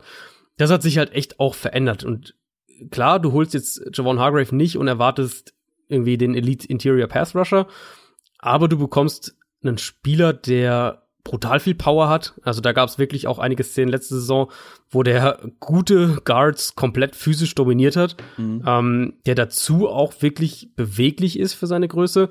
Und wenn man eben die letzte Saison mal so als Maßstab nimmt, wo er dann eben, wie gesagt, in diese größere Rolle verletzungsbedingt reingerutscht ist, der halt auch alle drei Downs ähm, spielen kann. Und der hatte, wenn wir wieder nach, den, nach der, ähm, nach der Winrate gehen, wenn er gedoppelt wurde, also wie schnell er äh, oder wie häufig er schnell gewinnt, wenn er gedoppelt wurde, hatte der nach Aaron Donald von allen Interior Defensive Linemen den zweithöchsten Wert.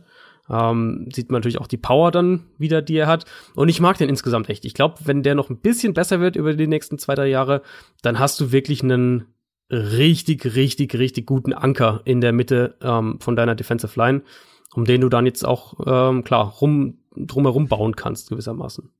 Und fairerweise muss man sagen, er ist auch nur ein Jahr älter als 27, ne? Ist Leonard der, Williams, oder? aber wenn die Saison startet, sind sie nur ein Jahr auseinander. Ja, okay, ja.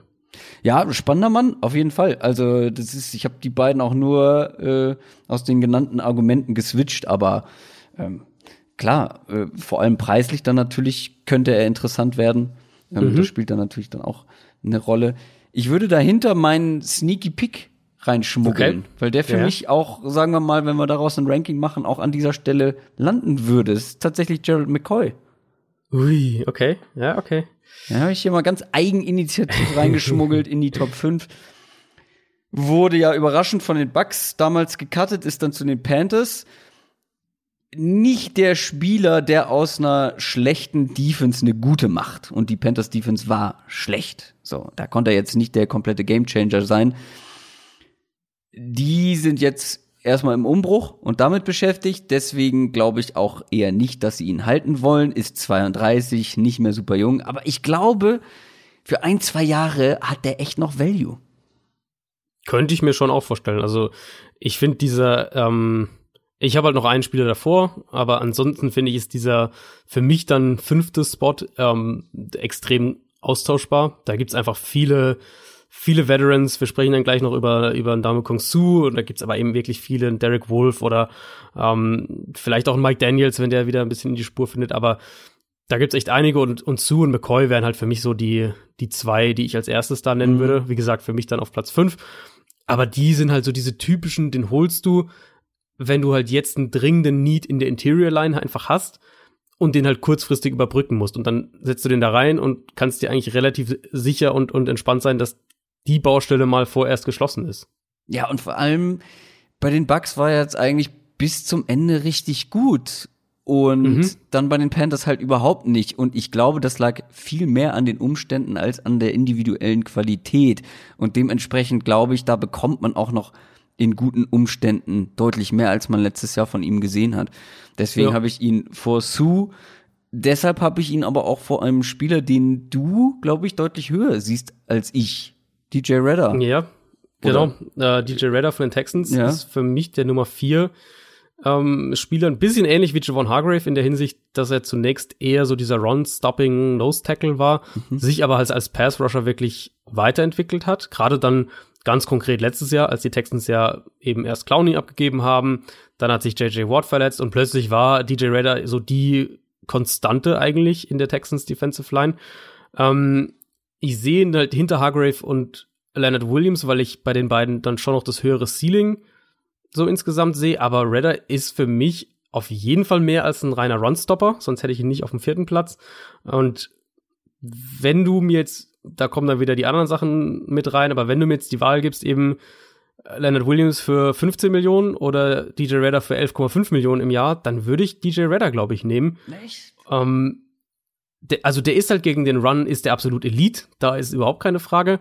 Und wenn er halt als Pass-Rusher nur, sagen wir, nur das halten kann, was er letztes Jahr gezeigt hat, dann ist er halt in der, in der Hinsicht auch gar nicht so weit weg von Leonard Williams, mhm. wenn überhaupt. Und ähm, dann kriegst du halt wirklich einen relativ, relativ kompletten Defensive Lineman. Klar, die Stärken sind eher gegen den Run als gegen den Pass und idealerweise wäre es andersrum, aber der kann schon auch beides und, und gerade einen Interior Alignment zu haben, der halt gegen den Run konstant zwei Blocker beschäftigt, das hat schon auch einen Value. Überhaupt keine Frage, weil das gibt dir als, als Defense enorm viel mehr Spielraum, wie du den Run auch verteidigst.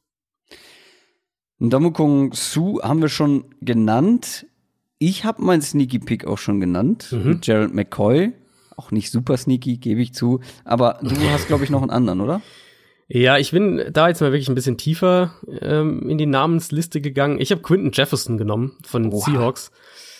Der hatte einen super Start in die Saison letztes Jahr. Ähm, dann ein paar Verletzungsprobleme in der Schlussphase der Saison wieder noch mal ein paar richtig richtig gute Spiele gehabt. Das war für ihn erst die zweite NFL-Saison mit mit signifikanten Snaps. Also der hat im ersten Jahr äh, 22 gespielt, im zweiten Jahr dann 129, also jetzt dann nur die anderen beiden Saisons wirklich auch signifikante Snaps, aber der hat sich halt als Pass Rusher wirklich deutlich verbessert, hat sehr häufig auch sehr, sehr schnell Double Teams geschlagen. Ähm, das ist bei ihm extrem auffällig. Und er ist auch ein guter Run-Verteidiger. Also ich vermute mal, Seahawks-Fans kennen den, kennen den ganz genau. Aber ansonsten ist es, glaube ich, einer, der echt unterm Radar noch ziemlich fliegt. Mhm. Und der könnte für mich so ein bisschen einer sein, der, der so eine Free Agency-Überraschung wird. Hm. Ich würde zu den Linebacker, zu den Mittellinebackern kommen. Oder mhm. wie fancy Typen wie Adrian Franke sie nennen, Off-Ball-Linebacker. So heißen die halt. Ja. Was soll ich dir sagen? Nicht die größte Auswahl, jetzt auch im Vergleich zu nee. den anderen beiden Positionsgruppen. Das Deshalb gibt es auch nur eine Top 3 und selbst die ist, ah ja. Mhm. Eigentlich gibt es eine Top 1 und ja. dann den Rest so ein bisschen. Corey Littleton ist, glaube ich, die klare Nummer 1 ja. bei den mhm. Rams äh, gewesen. Ist vom Undrafted Free Agents zu einem der besseren Coverage Linebacker der Liga mhm. mutiert auch nicht alt, mit gerade mal 26 ist halt die Frage, wie viel Upgrade kann er sein für dein Team? Wie viel bist mhm. du bereit dafür zu investieren und gibt es vielleicht bei ihm auch noch Entwicklungspotenzial? Ähm, das waren jetzt viele Fragen. Ich versuche es mal durchzugehen. Also ja, er ist einer der besten Cover-Linebacker der Liga und dadurch, dass er halt alle drei Downs spielt und, mhm. und wirklich auch gegen den Pass eigentlich eine Matchup-Waffe aus defensiver Sicht ist, gehört er für mich ehrlicherweise auch, was die Defense angeht, zu den zu den besseren Free Agents insgesamt ähm, dieses Jahr auf dem Markt sind. Und ich glaube halt nicht, dass die Rams ihn finanziell halten können. Das mhm. heißt, ich gehe auch davon aus, dass er auf den Markt kommt. Der Punkt ist eben mit Spielern wie Littleton. Diese Art Spieler gibt's immer noch relativ wenige in der NFL. Also ich spreche jetzt eben von Off-Ball-Linebackern, die alle drei Downs spielen und die gegen den, ähm, gegen den Pass, also in Coverage nicht nur okay sind, sondern wirklich gut sind. Also die du wirklich auch als defensive Waffe in dem Sinne einsetzen kannst. Da gibt's halt echt nur eine Handvoll. So ein Lavonte David, ein Dion Jones, ein Eric Kendricks. Das ist so grob ähm, die Kategorie. Luke Kuechly war natürlich der, der Gold Standard ähm, für diese, für diese Art Linebacker. Aber eigentlich halt, und das ist dann wieder der Punkt, eigentlich braucht halt jede Defense diesen Spielertypen in der heutigen NFL. Und deswegen wird der, glaube ich, auch einen richtig, richtig guten Markt haben. Ähm, der wäre auch für extrem viele Teams um deine andere Frage zu beantworten, ein deutliches Upgrade mhm. auf der Position und ich gehe fest davon aus, dass der mindestens boah, 13 Millionen im Jahr bekommt, vielleicht mhm. sogar mehr. Äh, überlegen, was CJ Mosley letztes Jahr von den Jets gekriegt hat, das waren 17 Millionen im Jahr und der war aber auch ein bisschen drüber, oder? Der war auch drüber, klar, aber jetzt hat er halt den Markt da in der Richtung erstmal hingesetzt. Und streng genommen, wenn man halt auf den kritischen Bereich Linebacker Coverage schaut, da würde ich lieber Littleton als CJ Mosley haben, ehrlich gesagt. Hm. Ja. Also Mosley hat natürlich auch andere Qualitäten, mhm. jetzt soll es nicht falsch rüberkommen, aber Littleton ist schon echt ein richtig guter Linebacker, so wie du ihn dir in der, in der heutigen NFL halt eigentlich bauen würdest, gewissermaßen. Ja, ich finde er ist manchmal ein bisschen inkonstant. Also ich habe auch schon Spiele noch, gesehen, ja. wo ich dachte, ah, irgendwie hatte ich dich schon als besseren Coverage-Linebacker oder Tackler auch abgespeichert und dann wirklich so ein paar enttäuschende Spiele, die immer mal wieder mit dabei sind, finde ich, in seinem Spiel. Deswegen, ja, stimme ich in allem zu. Ich bin nur, glaube ich, nicht ganz so optimistisch und nicht ganz so bereit, viel Geld auf den Tisch zu legen. Ja, ich glaube, da wird es mindestens vier, fünf, sechs ja, Teams geben, die da. Klar, vor allem ähm, in der ähm, heutigen NFL äh, ja. so ein so ein Linebacker, der so gut in Coverage sein kann, äh, mhm. ist, ist extrem viel wert, gar keine Frage. Und das findet man so schnell, vor allem auch in dieser Free Agency nicht. Und das ist, nee, glaube ich, ein großer Vorteil nee. für ihn. Da kann er sich, glaube ich, schön die Taschen voll machen, weil die Konkurrenz ist überschaubar. Da haben wir einen Jamie Collins zum Beispiel von den Patriots, beziehungsweise ist ja nach New England zur alten Wirkungsstätte zurückgekehrt. Mhm. Nach seinem Gastspiel bei den Browns. Hat eine wirklich gute Saison gespielt in der Rotation, die sie da hatten. Ähm, hat auch reich, auf reichlich Kohle quasi verzichtet im Vergleich zu davor, ja. um wieder bei den Patriots zu spielen. Jetzt hat er gezeigt, was er noch kann mit 30. Der will sicher wieder etwas mehr Kohle sehen, als er jetzt hm. das eine Jahr bekommen hat was ihn dann auch ziemlich sicher aus New England ähm, verabschiedet. Also ja. die werden wahrscheinlich nicht für ihn den Geldbeutel so wahnsinnig. Außer er sagt, ich will ähm, hier bleiben und ja, braucht man nicht ja, so viel mehr. Das äh, könnte natürlich sein, aber Würde ich jetzt auch nicht drauf setzen. Ähm, ich habe ihn jetzt auch mal als meine Nummer zwei und wir kommen ja gleich noch zu den, den anderen beiden, die so mehr oder weniger in Frage kommen würden, aber Collins ist meine Nummer zwei, einfach weil er immer noch diese absurde Athletik hat, diese Vielseitigkeit auch hat. Der ist gut in Coverage und, und so wie die Patriots ihn letztes Jahr halt eingesetzt haben, eben auch als Blitzer, auch hier und da mal als Edge Rusher. Der hat ja auch über 30 Quarterback Pressures gehabt. Da ist er halt schon ja. ein sehr guter Spieler. Ja. Ähm, auf der anderen Seite darf man auch nicht vergessen, warum die Patriots ursprünglich sich überhaupt von ihm getrennt haben, bevor sie ihn jetzt wieder zurückgeholt haben. Der war halt auch oft, und das hat er manchmal immer noch ähm, undiszipliniert. Der hat seine Assignments nicht richtig umgesetzt. Er hat eben als seine Athletik vielleicht auch so ein bisschen als Grund genommen, um mehr freelancen zu können. Also du musst ihm schon auch diese klare Rolle, diese klaren Parameter geben und wissen, wie du auch ihn einsetzt und wie, du auch mit ihm umgehst. Ähm, und du musst trotzdem, selbst wenn es alles funktioniert, musst du immer noch wissen, dass der jedes Jahr schon auch einiges ordentlich an, an Tackles verpassen wird und auch dadurch das ein oder andere Big Play dann mit verschuldet. Also das, äh, das ist bei ihm schon auch immer mit dabei. Du hast jetzt schon zwei andere angedeutet. Joe Schobert mhm. zum Beispiel von den Browns. Vorletzte Saison war er richtig stark. Ja. Letztes Jahr nicht mehr ganz so, aber da war die ganze Browns Defense auch nicht wahnsinnig berauschend. Gilt auch so als ganz guter Coverage Linebacker. Mhm. Ich würde jetzt bei ihm aber ehrlich gesagt nicht in Ekstase ausbrechen, wenn, wenn mhm. sich mein Team diesen Linebacker als, als, als wichtigen Baustein irgendwie für die Defense holt. Ja, ist bei ihm halt krass und das spricht wahrscheinlich auch wieder dafür, wie dünn der Markt auf der Position ist, dass, äh, dass es Gerüchte gibt, dass er 10 Millionen im Jahr fordert. Ähm, Over the Cap hat ihn sogar bei rund 11 Millionen im Jahr mhm. grob geschätzt für den nächsten Vertrag. Also das, ähm, das wäre schon eine ordentliche Summe. Der ist interessant insofern, als dass er ursprünglich Pass-Rusher war. Also kam er als Pass-Rusher aus dem College, hat da für die Browns auch im ersten Jahr noch gespielt. Die haben ihn dann erst nach und nach auf Linebacker umgestellt. Und ich frage mich bei ihm, ob er vielleicht so ein bisschen so eine ähnliche Rolle wie Kyle Van bei den Patriots übernehmen könnte, wo er halt ähm, auch Edge Rusher spielt, sich aber auch häufiger in Coverage zurückfallen lässt, vielleicht mehr Fokus auf den Linebacker, auf den Off-Ball-Linebacker-Part sozusagen, ähm, aber halt alles auch so ein bisschen machen kann. Und insofern ist er halt dann schon ein Spieler, der, glaube ich, auch einen Markt haben wird, weil er eine Vielseitigkeit hat, weil er eben, du hast gesagt, in Coverage ähm, schon einer der solideren Linebacker in der NFL ist. So eine Hybridrolle, wenn halt da eine richtige Defense kommt. Ähm, die Patriots werden es jetzt wahrscheinlich nicht sein, aber sagen wir jetzt einfach mal ganz, ganz faul gedacht, die Lions halt mit Matt Patricia in so eine Defense, wo der auch mit seiner mit seiner Vielseitigkeit in so einer flexiblen Rolle, ähm, flexiblen Rolle irgendwie eingesetzt wird, da könnte ich ihn mir schon gut vorstellen, auf jeden Fall. Aber der hat schon auch seine Limitierungen, überhaupt keine Frage. So, und der zweite, den du angedeutet hast, wäre das auch dein Sneaky Pick? Oder ist das noch mal Nee, ich habe dich noch mal, da habe ich noch mal einen anderen genommen. Also du, du sprichst wahrscheinlich von Blake Martinez. Mhm. Genau. Von den Packers, von den, Packers. Den, den, du wahrscheinlich mit Joe Schobert so als drittbesten Linebacker irgendwie in ja. Betracht ziehen würdest. Ja, und ich würde eher Schobert nehmen, ehrlich gesagt, wenn ich die Wahl hätte. Ich glaube auch nicht, mhm. dass die Packers ja, äh, Black Martinez halten. Glaub, mhm. kann ich mir, also kann ich mir eigentlich nicht vorstellen. Bei ihm, ja, als Blitzer ist er gelegentlich mal aufgetaucht, aber hat jetzt halt sonst nicht den Value als irgendwie Hybridspieler, ist sehr inkonstant in Coverage ähm, kommt aus einer relativ schlechten Saison. Insofern würde ich da ehrlich gesagt dann eher die Finger davon lassen. Also dann, dann würde ich lieber Schobert nehmen als Blake Martinez. Ihr merkt, unsere Euphorie hält sich so ein bisschen in Grenzen bei den Linebackern. ja.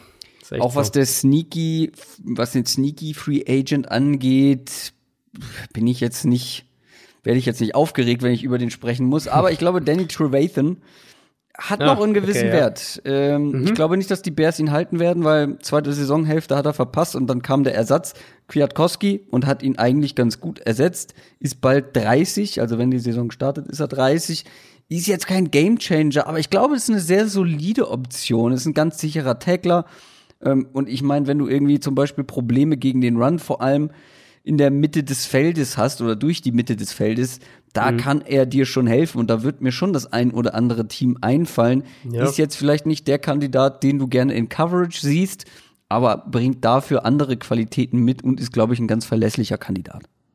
Ja, finde ich gar nicht schlecht. Ich habe witzigerweise den anderen genommen, den anderen Bears Linebacker.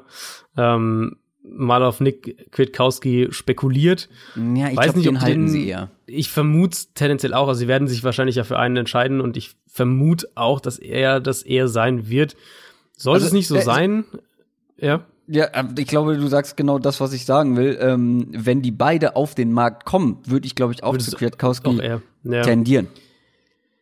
Ähm, wird halt bei ihm interessant sein zu sehen, wie er selbst seine Karten jetzt spielt, weil es gibt einige Berichte, dass der ähm, einen Deal auf dem Markt bekommen würde, der vielleicht schon überraschen könnte, also einfach vom, vom finanziellen Part her, also überraschen im Sinne von teurer als gedacht.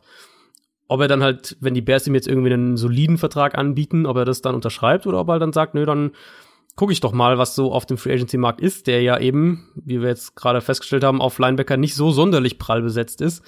Ähm, wenn der wirklich jetzt als Fulltime-Starter, ob es jetzt bei, bei den Bears ist oder woanders, reinkommt, kann ich mir schon auch vorstellen, dass der sportlich echt überrascht. Ähm, Mhm. Der ist interessant, weil er alles so ein bisschen kann. Also die, der hat jetzt zwei Saisons in den letzten drei Jahren, wo er auch viele Snaps gespielt hat, 2017 und dann eben ja, jetzt 2019. Da war er eigentlich rundum solide oder besser. Jetzt gegen den Run, in Coverage. Der hat eine gute Athletik, der ist flexibel, der ist erst 26. Das könnte einer sein, der echt überrascht. Und wenn sein Berater den Markt so deutet und er jetzt vielleicht nicht mit großem Herzen an den Bears hängt, mh, könnte der vielleicht Ja. auf den Markt kommen, einfach weil er sagt, ich will mal schauen, was da so, was ich da so bekommen kann. Ja, ich habe ihn halt ja fast kategorisch ausgeschlossen. Vielleicht auch ein bisschen ja. leichtsinnig, weil ich glaube, dass die Bears ihn halten sollten zumindest und dass ich ich habe auch einige Berichte gefunden, wo es hieß, ähm, sie hätten Interesse eher an ihm als an einem Danny Trevathan. Mhm. Also ich finde sie beide, glaube ich, ähm, kommen für einen sneaky äh, Pick in Frage, je nachdem. Mhm. Aber viele andere gab's halt auch nicht. Ne? Nee, das also stimmt. wenn man die Linebacker-Liste so durchgeht, wer da so noch äh, ansonsten auf den Markt kommt, da ist dann, da ist dann echt nicht mehr viel. Bei Cornerback hätten mir tatsächlich auch drei gereicht. Aber wir haben jetzt mal Echt? fünf draus gemacht. Ja, weil Cornerback. ich Nee, finde. Cornerback finde ich. Also ich sag mal so, eine Top gut. 3 plus viele dahinter, die alle irgendwo einen gewissen Wert mitbringen. Ja, aber mh, ich glaube, mir hätte, wie gesagt, eine Top 3, also, weil dahinter kommen viele, die ich auf einem ähnlichen Level sehe. Und das fängt schon bei der 4 sozusagen an. Aber gehen wir mal Ja, durch. okay, also ich so finde, es sind ja. viele dabei aus der zweiten und dritten Kategorie Cornerbacks. Jetzt noch eine Nummer höher wäre auf jeden Fall ein Byron Jones Mhm. von den Cowboys.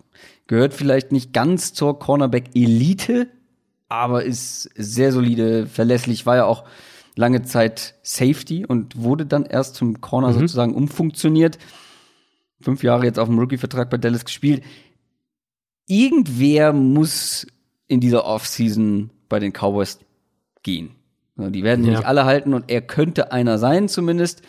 Und wenn man so die Marktwertschätzungen anguckt, dann sollte er auch Chancen auf einen richtig, richtig saftigen Vertrag haben. Mhm, Nur vermutlich nicht in Dallas.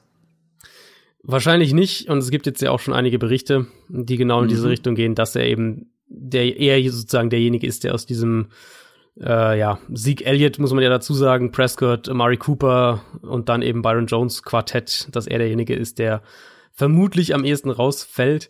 Ähm, toller Corner, vielseitig. Die Cowboys haben viel Zone gespielt, aber eben mit viel Matchup-Prinzipien, also wo dann doch Man-Coverage-Regeln im Laufe des Plays gelten, was zum Beispiel auch Seattle's Defense über Jahre ausgezeichnet hat. Das wäre auch ähm, der perfekte Fit, ehrlicherweise. Byron Jones bei den Seahawks mit, mit Shaquille Griffin als Nummer zwei, das würde absolut, absolut perfekt ähm, Ja. passen, aber die Zahlen, wie du es gerade gesagt hast, der könnte abkassieren. Cornerback ist halt, wenn es nicht die defensive Premium-Position ist, dann zumindest geteilter erster Platz mit den Edge-Rushern. Ja. Und Top-Spieler auf Premium-Positionen unter 30 äh, kommen halt einfach sehr, sehr selten auf den Markt. Und genau sowas haben wir eben hier jetzt. Vielleicht nicht Elite, aber eben dann die Kategorie darunter. Und Byron Jones ist 27. Der ist so vielseitig. Du hast die Safety-Vergangenheit angesprochen, ja, dass du ihn auch zum Beispiel gegen, gegen einen Tight End stellen kannst. Also wenn du jetzt irgendwie gegen eine Offense spielst, in der der Tight End die primäre Option ist, dann könnte er das auch für ein paar Snaps übernehmen.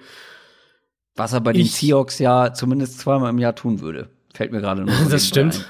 das stimmt, ja. Ähm, ich bin immer noch Gut, bei den Cowboys zu einem gewissen Grad überrascht, dass, äh, dass, dass es so weit gekommen ist, dass die Cowboys wirklich jetzt einen dieser drei ziemlich sicher verlieren werden. Also Prescott, Cooper, Gut, ähm, Byron Jones und ja, ähm, hat natürlich die Wurzeln, wissen wir alle woanders. Aber dass der auf den Markt kommt, ähm, da müssen echt viele, viele Teams vers viel versuchen, um, um den auch zu bekommen, weil wie gesagt. Premium-Position, sehr, sehr guter Spieler, ähm, noch in seiner Prime, das, die Chance bekommst du halt so einfach nicht oft. Chris Harris ist auch ein richtig guter Cornerback. Mhm. Vielleicht nicht ganz so auf dem Niveau. Vielleicht auch nicht mehr. Ist jetzt 30. Ähm, die Broncos haben Ejabuye verpflichtet. Verpflichtet, das ist so ein Fußballsprech, ne? Ähm, er tradet. Das Mhm. bedeutet eigentlich, dass Harris höchstwahrscheinlich gehen wird. Obwohl irgendwo Ja. würde ich es auch nett finden, die beiden zusammen in einer Defense. Ja, das. Aber ähm, was mir aufgefallen ist, nach diesem Coaching-Wechsel hat er anders gespielt. Also vor Vic Fangio war er sehr viel im Slot unterwegs und hatte da ja auch seine besten Saisons. Er war jetzt letztes Jahr nicht mehr auf dem, auf dem gleichen Niveau, hat aber auch viel weniger im Slot gespielt. Ähm, Mhm. ein Tyron Matthew hat schon um ihn geworben für die Chiefs. Würde ihn da gerne sehen und ich würde mal sagen, also das wäre auf jeden Fall eine, eine gute Adresse. Also so ein Contender-Team, das sowieso ein bisschen Need in der Secondary, vor allem dann auf Cornerback hat. Und Chris Harris bringt dir da auf jeden Fall noch erheblichen Value mit. Das ist genau der Markt für ihn. Und da gibt's wirklich einige Teams, die dringend, schnell, auch gegebenenfalls eben kurzfristig Cornerback-Hilfe brauchen. Kansas City gehört da dazu, Houston gehört da dazu, die Titans eventuell, ähm, die ja auch selbst einen Free Agent haben mit Logan Ryan auf der Position. Seattle würde ich da auch noch mal reinwerfen, einfach weil die außen und im Slot eigentlich Hilfe brauchen und Chris Harris kann halt beides spielen. Ähm, wer den Podcast schon ein bisschen länger hört, der hat wahrscheinlich schon mal gehört, dass ich relativ großer Fan von ihm bin. Der ist halt für mich einer der wenigen Cornerbacks in der NFL, der Outside und im Slot spielen kann, ohne dass es jetzt einen krassen Qualitätsunterschied gibt. Du hast recht. Letztes Jahr war da so ein kleiner Drop-off. Ähm, ich würde ihn auf jeden Fall wieder mehr so einsetzen, dass man, dass er auch viel im Slot spielt und du ihn halt hin und her schiebst. Ich glaube, so ist er auch, auch ähm, mit am stärksten. Aber für mich ist er eigentlich schon, wenn wir es alles zusammenfassen, ist er für mich immer noch so ein Top 20 Cornerback in der Ja, NFL. ja. Ähm, und so ein Zwei-Jahres-Vertrag, da würde ich dem ohne Bedenken irgendwie 12, 13 Millionen im Jahr geben für zwei Jahre. Und, und nochmal zwei Jahre hier Titelfenster, wie auch immer die Situation bei meinem Team ist. Aber da hättest du halt wirklich nochmal einen richtig, richtig guten Spieler, auch eben wieder auf einer Premium-Position. Ich musste gerade schmunzeln, weil ich an meinen Calvin Harris Versprecher von damals, falls du dich noch dran erinnerst, das ist schon Ja, ewig ja. her. Da habe ich die ganze Zeit von Calvin. Harris gesprochen, Calvin Ja, Harris. ich weiß, ja. und habe überhaupt nicht registriert, dass ich von einer ganz anderen öffentlichen Person spreche. Ähm, da musste ich gerade noch mal dran denken und dann ähm, war ich etwas abgelenkt. Aber äh, ich stimme dir dazu. Ich glaube, dass, wie gesagt, äh, bei einem Contender, glaube ich, kann der wirklich Mhm. noch was reißen und vor allem, wenn er dann auch wieder viel mehr im Slot spielen kann und darf und beides vielleicht machen darf. Ähm, ein anderer, der sehr viel im Slot gespielt hat, ist Brian Poole. Mhm. Bei den Jets, die haben ja eigentlich selber Need auf Cornerback und vor allem aber auf Ja. Outside. Aber wenn sie jetzt auch noch Brian Poole verlieren, haben sie auch noch eine Baustelle, was den Slot-Cornerback angeht. Der war wirklich einer der besten in dieser Defense vergangenes Jahr. Das war jetzt nicht besonders schwer, aber trotzdem hat eine gute Saison gespielt. Ist 27. So einen solltest du schon versuchen zu halten, oder? An deren Stelle. Weil sonst machst du dir, wie gesagt, noch eine andere Baustelle auf und davon haben die Jets ja eigentlich so schon genug. Ja, total. Also Jets müssen auf jeden Fall versuchen, den zu halten. Ich habe so das Gefühl, dass der sogar fast noch ein bisschen unterm Radar fliegt. Ähm, aber eigentlich, Ja. halt, also statistisch war er wirklich einer der besten Slot-Cornerbacks Ja. der vergangenen Saison. War natürlich auch ein krasses Schnäppchen für die Jets. Drei Millionen für ein Jahr damals unterschrieben. Und das ja eben in der Defense, die jetzt nicht gerade den exzellenten Pass-Rush hatte, der den Cornerbacks irgendwie die Arbeit erleichtern würde. Ähm, um das so ein bisschen mal einzuordnen, unter allen Cornerbacks, die mindestens 200 Snaps im Slot gespielt haben, hatte Poole den sechstbesten Wert bei Coverage Snaps pro zugelassene Reception und den geteilten ersten Platz, was ähm, zugelassene Yards pro Coverage Snap angeht. Also wirklich exzellente Werte. Hat nur einen Touchdown zugelassen, hatte vier Pass Breakups. bei ihm ist die größte Frage für mich halt, ob er das wiederholen kann, mhm. weil in Atlanta die, die drei Jahre davor war er halt okay, aber halt nicht ansatzweise auf dem Level, was er jetzt mit den Jets letztes Jahr hatte.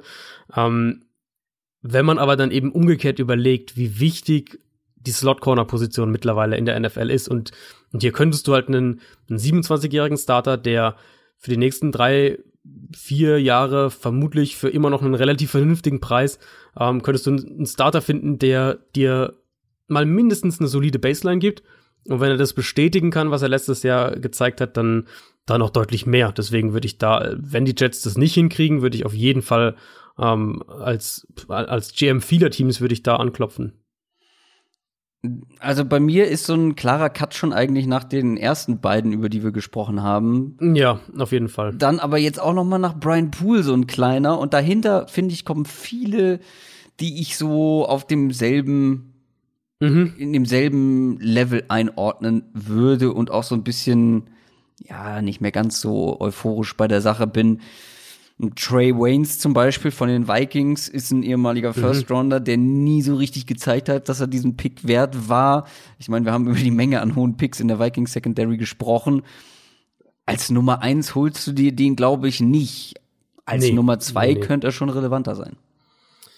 Äh, für mich der klassische Kandidat für so einen One-Year-Prove-It-Deal. Ähm, der, denke ich, auch finanziell eher im überschaubaren Rahmen sein wird. Der ist eigentlich schon okay als Nummer zwei. Das ist ein guter Tackler, der ist athletisch, der ist schnell. Ähm, er war halt einfach zu inkonstant und wie du gesagt hast, hatte auch nie dieses Top-Level jetzt und, und auch nie, vor allem nie dieses Top-Level, um mal eine Nummer eins zu werden. Das heißt, das würde ich jetzt von ihm auf keinen Fall erwarten. Also, dass er sich jetzt einfach da noch hin entwickelt. Ähm, eine Nummer zwei, eine gute Nummer zwei zu werden, das glaube ich schon. Mhm. Er war in Minnesota lange eine solide Nummer zwei. Ähm, auf der anderen Seite muss man eben auch sagen, bei Trey Waynes haben wir eine relativ große Sample Size mit, mit fünf Jahren, über 3400 Snaps. Der war halt auch nie mehr als solide. Das muss man, denke ich, schon so sagen. Ähm, er war halt auch nicht weniger. Das muss man dann umgekehrt wieder betonen. Und dementsprechend ist da auch wieder Value. So ähnlich ein bisschen wie, ähm, wie Offensive Line. Solide viele, ist ja für viele Teams kommen. schon ein Upgrade. Ja, wie, auch wie viele, die jetzt noch kommen. Aber solider, solides Cornerback-Play ist ja. ja für viele Teams schon ein klares Upgrade. Klar, außer du hast halt nur Nummer zwei, was wir ja auch oft kritisieren. Das, aber ja. Mhm wenn du schon eine gute Nummer eins hast, dann kann Trey Waynes dir auf jeden Fall da noch eine gewisse Baseline ja, bieten. Da war er ja auch am besten, also als, äh, als Xavier Rhodes halt noch auf einem anderen Level gespielt hat. Ja, genau. Äh, James Bradbury könnte man auch noch mit dazu zählen. Mhm. Äh, bei den Panthers ja. gespielt. Äh, ja, ist echt wirklich niemand, der mir jetzt irgendwie konstant gut aufgefallen wäre war auch tatsächlich einer der Gründe, weshalb ich vor der Saison bei den Panthers so meine Zweifel geäußert habe, vor allem in der Division, dass da keiner dabei ist, der so richtig gute Receiver auf Dauer covern kann. Mhm. Problem war halt, er war halt die Nummer eins bei den Panthers und das scheint er wirklich nicht zu sein. Aber vielleicht eben für ein Team, das eine solide Nummer zwei, Nummer drei braucht. Bradbury finde ich wirklich schwer äh, muss ich zugeben. Der will ja angeblich auch so in dieser 13 bis 15 ja, Millionen im Jahr Range. Da komme ich gleich noch drauf. Ähm, ja, und also da sehe ich ihn schon mal überhaupt nicht. Das ja. kann ich auf jeden Fall sagen. Ich bin mir ehrlicherweise nicht mal sicher, wie weit ich den beispielsweise über einem Trey Waynes in der Summe sehe. Hm, was ist Bradbury? Der ist ein klassischer Zone Corner. Das ist das, da ist er zu Hause. Den Markt wird er, denke ich, auch primär haben. Das könnte zum Beispiel Seattle sein. Das könnte auch natürlich auch Washington sein mit Ron Rivera dem Ex-Panthers glaube ich, habe ich äh, gelesen irgendwo. Jets könnten vielleicht auch sein, wobei die ah ja, die wollen glaube ich schon auch mehr Man spielen, aber ich würde es auch nicht ausschließen, die Jets brauchen jede Cornerback-Hilfe. Mhm. Ähm, der hat halt schon ein gutes Gefühl für diese Zone-Coverage, wie er sich da auch bewegt, wie er Routes antizipiert, den Quarterback liest. Ähm, das ist auf jeden Fall mhm. so sein Spiel und darin ist er auch gut. Trotzdem bin ich mir halt wirklich nicht sicher, ob ich den als Nummer eins holen würde. Und wie gesagt, nee, bei, bei 15 Millionen im Jahr reden wir ja halt von, von der Nummer eins. Ähm, für den richtigen Preis, jetzt sagen wir mal, keine Ahnung, acht bis zehn Millionen im Jahr. Da würde ich Bradbury relativ ohne, ohne größere Bauchschmerzen holen. Aber es klingt halt so, als würde der wirklich ein gutes Stück darüber landen können. Und da sehe ich ihn einfach nicht in der, in der ähm, Größenordnung. Mm, Und das mit dem, mit dem Geld habe ich jetzt bei meinem Sneaky Free Agent noch mit eingebaut, weil wenn ich ein Team bin, das eine solide, erfahrene Nummer zwei sucht und eben Bradbury so viel Geld haben will, Big Money sehen will, dann würde ich wo ganz anders hinschwenken und zu einem, der ist vielleicht etwas älter, aber sehr zuverlässig, Prince Amukamara. Hm, das ist auch meiner. Ach, guck mal. Äh, 30 Jahre alt, äh, ist, glaube ich, auch wenn ich das richtig gelesen habe, schon entlassen worden genau. von den Bears. Ähm, könnte also schon jetzt irgendwo hingehen. Ist das so ein bisschen wie bei Greg Olson, ne? Mm, Und das wäre so einer, der deutlich günstiger sein wird als das, was Bradbury verlangt und der, glaube ich, im richtigen Umfeld mit einer starken Nummer eins auch die Rolle der Nummer zwei noch äh, so ein bisschen ausfüllen kann. Total, total. Also Nummer zwei ist, ist genau sein Ding. Ähm, für mich ein ähnlicher Kandidat wie das, was, was Dominic Rogers Cromartie über mehrere Jahre war. Ähm, ein Cornerback, der halt über mehrere Jahre einfach zur absolut zum unteren Teil des oberen Drittels sozusagen gehört hat auf der Position. Ja. Also ähm, gut, nicht, nicht viel mehr, aber halt auch nicht weniger. Ähm, Amukumara ist 30, das heißt, der hat vielleicht auch noch ein paar Jahre dann vor sich. Wie gesagt, grundsolider Nummer zwei Cornerback, das war bei den Giants, das war jetzt auch in Chicago und, und wenn man eben überlegt, wie wichtig diese Rolle auch in der Defense eigentlich ist, eben Nummer zwei Corner, könnte der halt tatsächlich ein, Schnäppchen werden. Deswegen, Ja. ähm, es gibt viele, viele Cornerbacks auch dann, wo du gerade schon angedeutet hast, die dann so in diesen Topf da reinfallen, der so, so ab Nummer vier ungefähr anfängt. Logan Ryan hatte ich ja schon gesagt, Mackenzie Alexander, Jimmy Smith auch von den Ravens, ähm, Kendall Fuller, Josh Norman, je nachdem, wie man den so sieht, der wurde ja auch entlassen. Aber Amu Kamara könnte halt dann echt wirklich auch günstig sein und, und ähm, ist einfach verlässlicher Cornerback Ja, und das ist viel ja. wert. Ja, genau. Das war auch meine Argumentationskette und die führt uns zu den Safeties, zur letzten Position. Da haben wir eine Top 3. Man hätte vielleicht Mhm. auch eine Top 4 draus machen können, aber auch hier, finde ich, gibt es einen klaren Cut nach den Top 3 und dann einiges Ja. dahinter.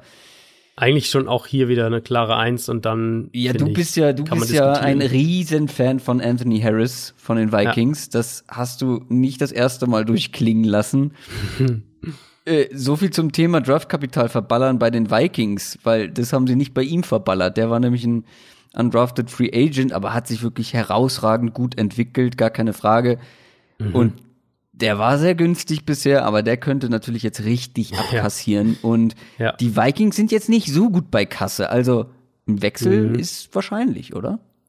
Ja, das hat, äh, hat ja Simmer, glaube ich, sogar schon angedeutet, Mike Simmer, dass man halt ähm, nicht alle bezahlen kann und äh, klingt so ein bisschen so, als würden sie halt andere Positionen priorisieren. Ja, vielleicht auch ein Everson Griffin. Das ist ja auch durchaus noch ein Thema, dass die Vikings sich mit dem noch einigen.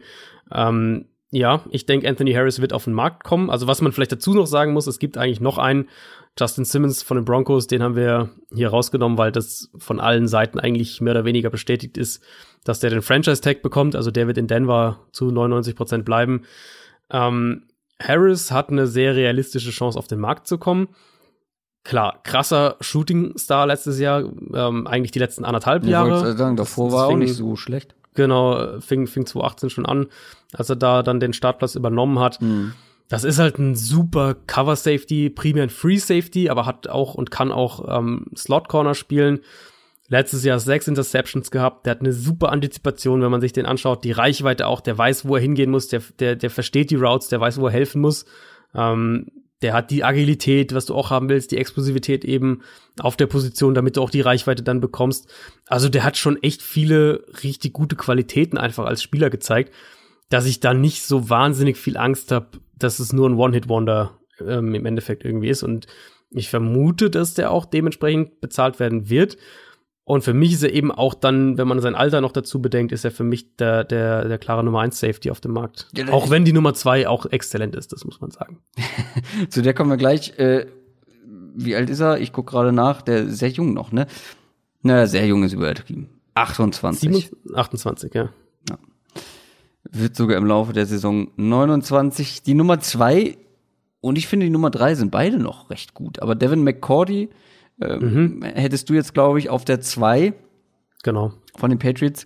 Ähm, einer von mehreren, wie schon gesagt, Free Agents in dieser Patriots Defense. Da bin ich echt mal gespannt, mit wem sie verlängern und mit wem nicht.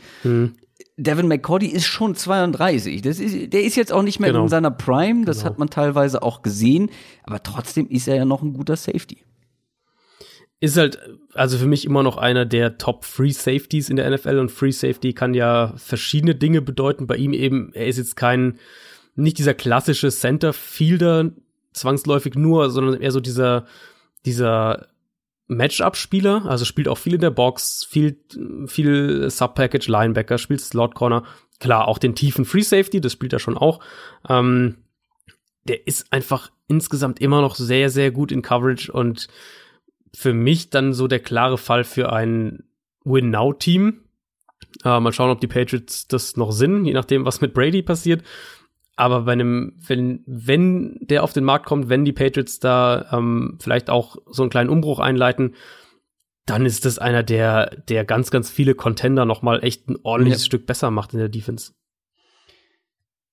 Einer der, also wenn wir jetzt nur das letzte Jahr nehmen, glaube ich, schon sehr nah dran ist an Devin McCordy. Bei Jimmy Ward von den 49ers kann man das, glaube ich, aber noch nicht so richtig, ja, einschätzen, was man da in Zukunft vielleicht bekommen würde, Mhm. weil auch das ist ein ehemaliger First Rounder. Finde ich, haben wir viele mit dabei heute. Ja, das stimmt. Einige ehemalige First Rounder.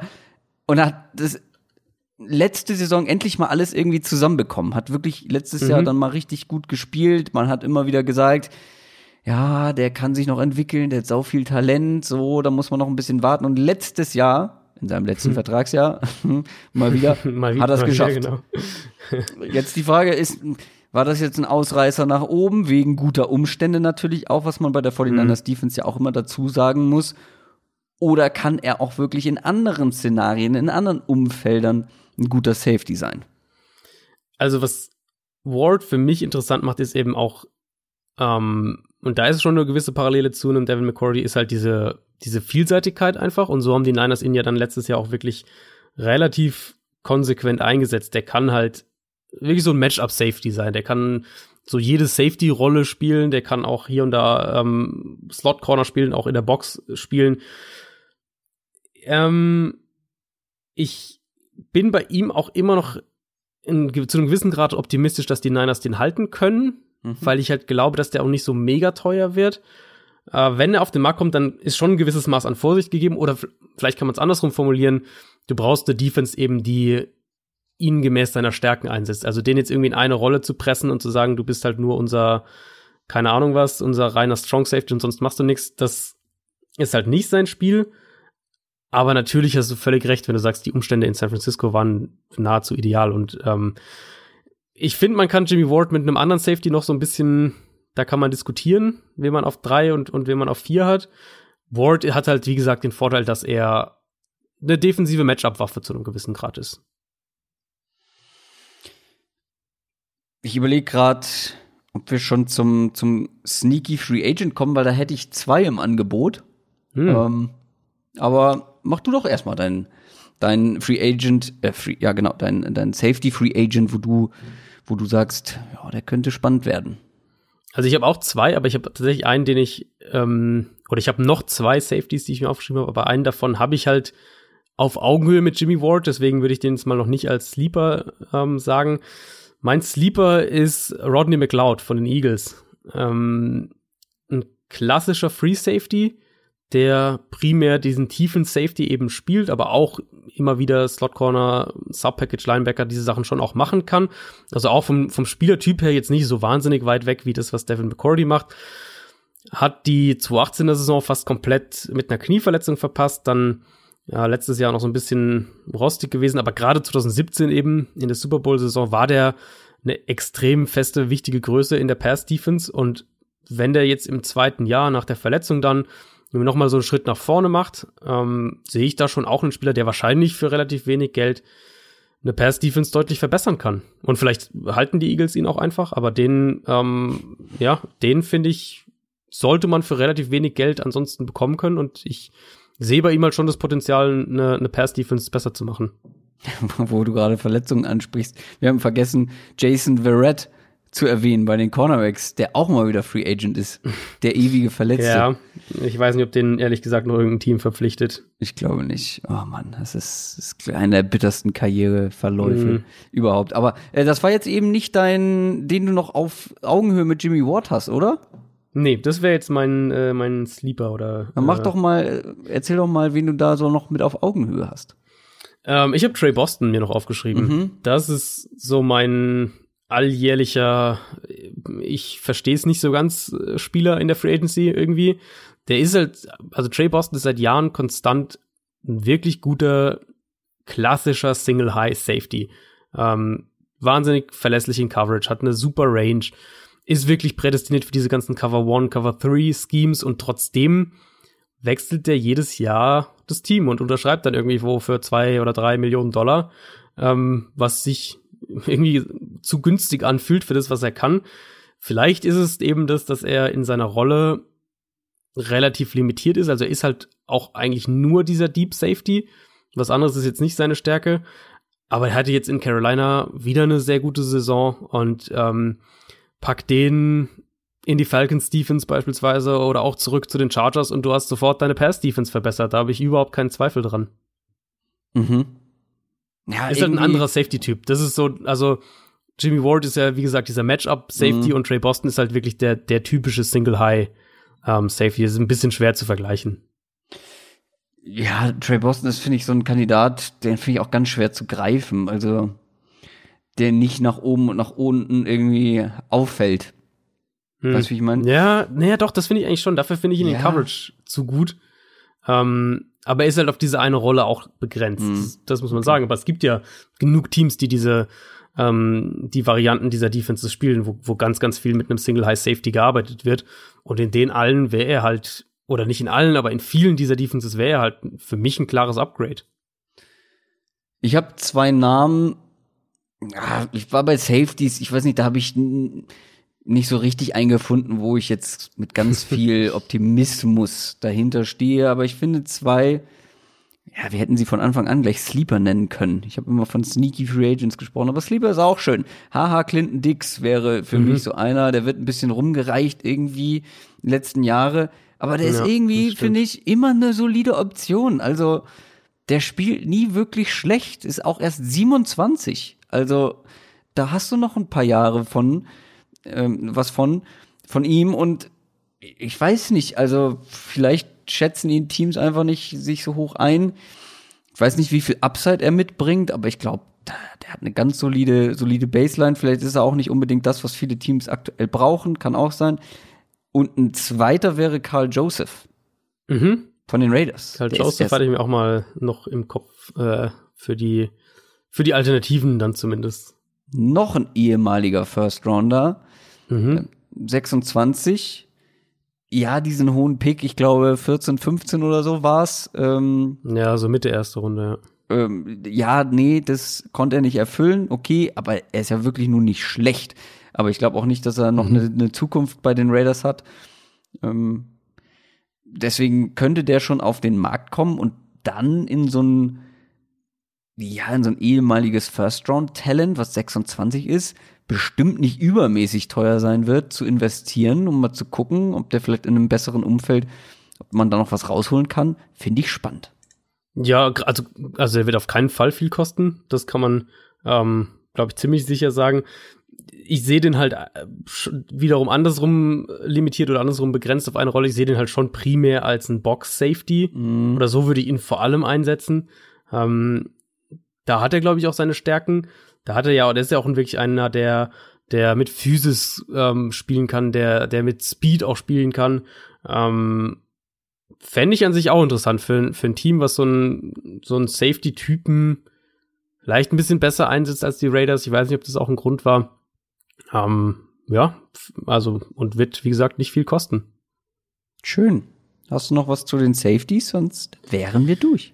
Ich glaube nicht. Ich glaube, wir sind durch. Safety auch nicht die tiefste Position nee. für diese Free Agency, hat man jetzt gemerkt. Ähm, War letztes Jahr anders. Kannst dich erinnern, ja, wo viele gar ja. keinen Vertrag bekommen haben, genau. wo wir dachten, die müssten, müssten irgendwie einen größeren Markt haben ja. oder haben wenig Geld auch bekommen teilweise. Also Ähm, Defensive Line, denke ich, kann man zusammenfassen, ist sehr, sehr stark. Klar, ja. die kommen nicht alle auf den Markt, die wir jetzt hier heute hatten, aber einige halt schon. Da wird man echt viel finden können. Linebacker ist sehr dünn. Ähm, Safety ist wäre dann für, für mich die so die zweitdünnste Position. Cornerback finde ich super spannend. Da gibt's ein paar echt mhm. gute Namen. Ähm, auch auch für die Tiefe halt. Ja eben. Und ja, schon. dann was man glaube ich vielleicht noch, weil jetzt sind wir ja mit erstmal den Free Agency Position dann durch. Was man vielleicht generell noch sagen kann, es könnte halt echt sein, dass dieses Jahr viel, viel Geld fließt, also auch verhältnismäßig viel Geld, äh, mehr Geld ausgegeben wird, einfach wenn dieses neue CBA verabschiedet wird und klar ist, der Cap steigt halt irgendwie äh, nächstes Jahr um, keine Ahnung was, 25 Millionen oder sowas, wie auch mhm. immer, ähm, dann könnte sich das natürlich auch drauf auswirken, wie jetzt Verträge abgeschlossen werden und wer wie viel Geld ausgibt. Steht schon fest, wann das beschlossen wird oder wann da eine Entscheidung gefallen, mm, gefällt wird? Alles, was ich mitgekriegt habe, waren so ungefähr ein Zwei-Wochen-Fenster. Mhm. Das wäre dann ja noch bis äh, Mitte nächster Woche, glaube ich. Also ich schätze mal, wahrscheinlich werden wir es im Laufe der nächsten Woche wissen. Aber sag mal, fangen wir nächste Woche schon mit Draft-Previews an? Nee, nächste Woche haben wir den Free Agency Mailbag.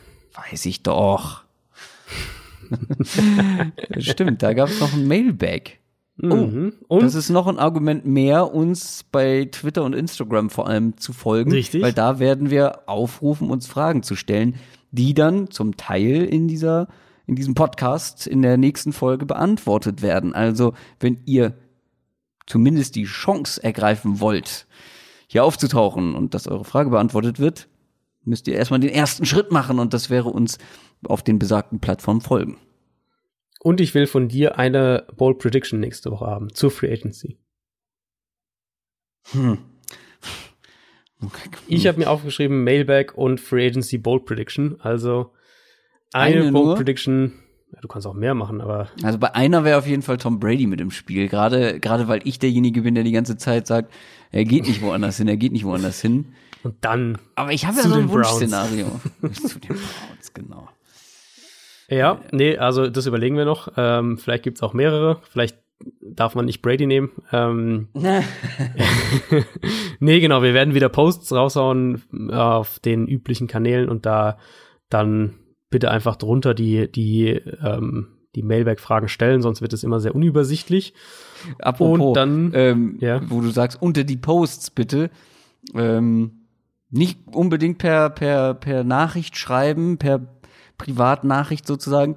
Und Mail, wir haben ja so ein Kontaktformular auf unserer Homepage.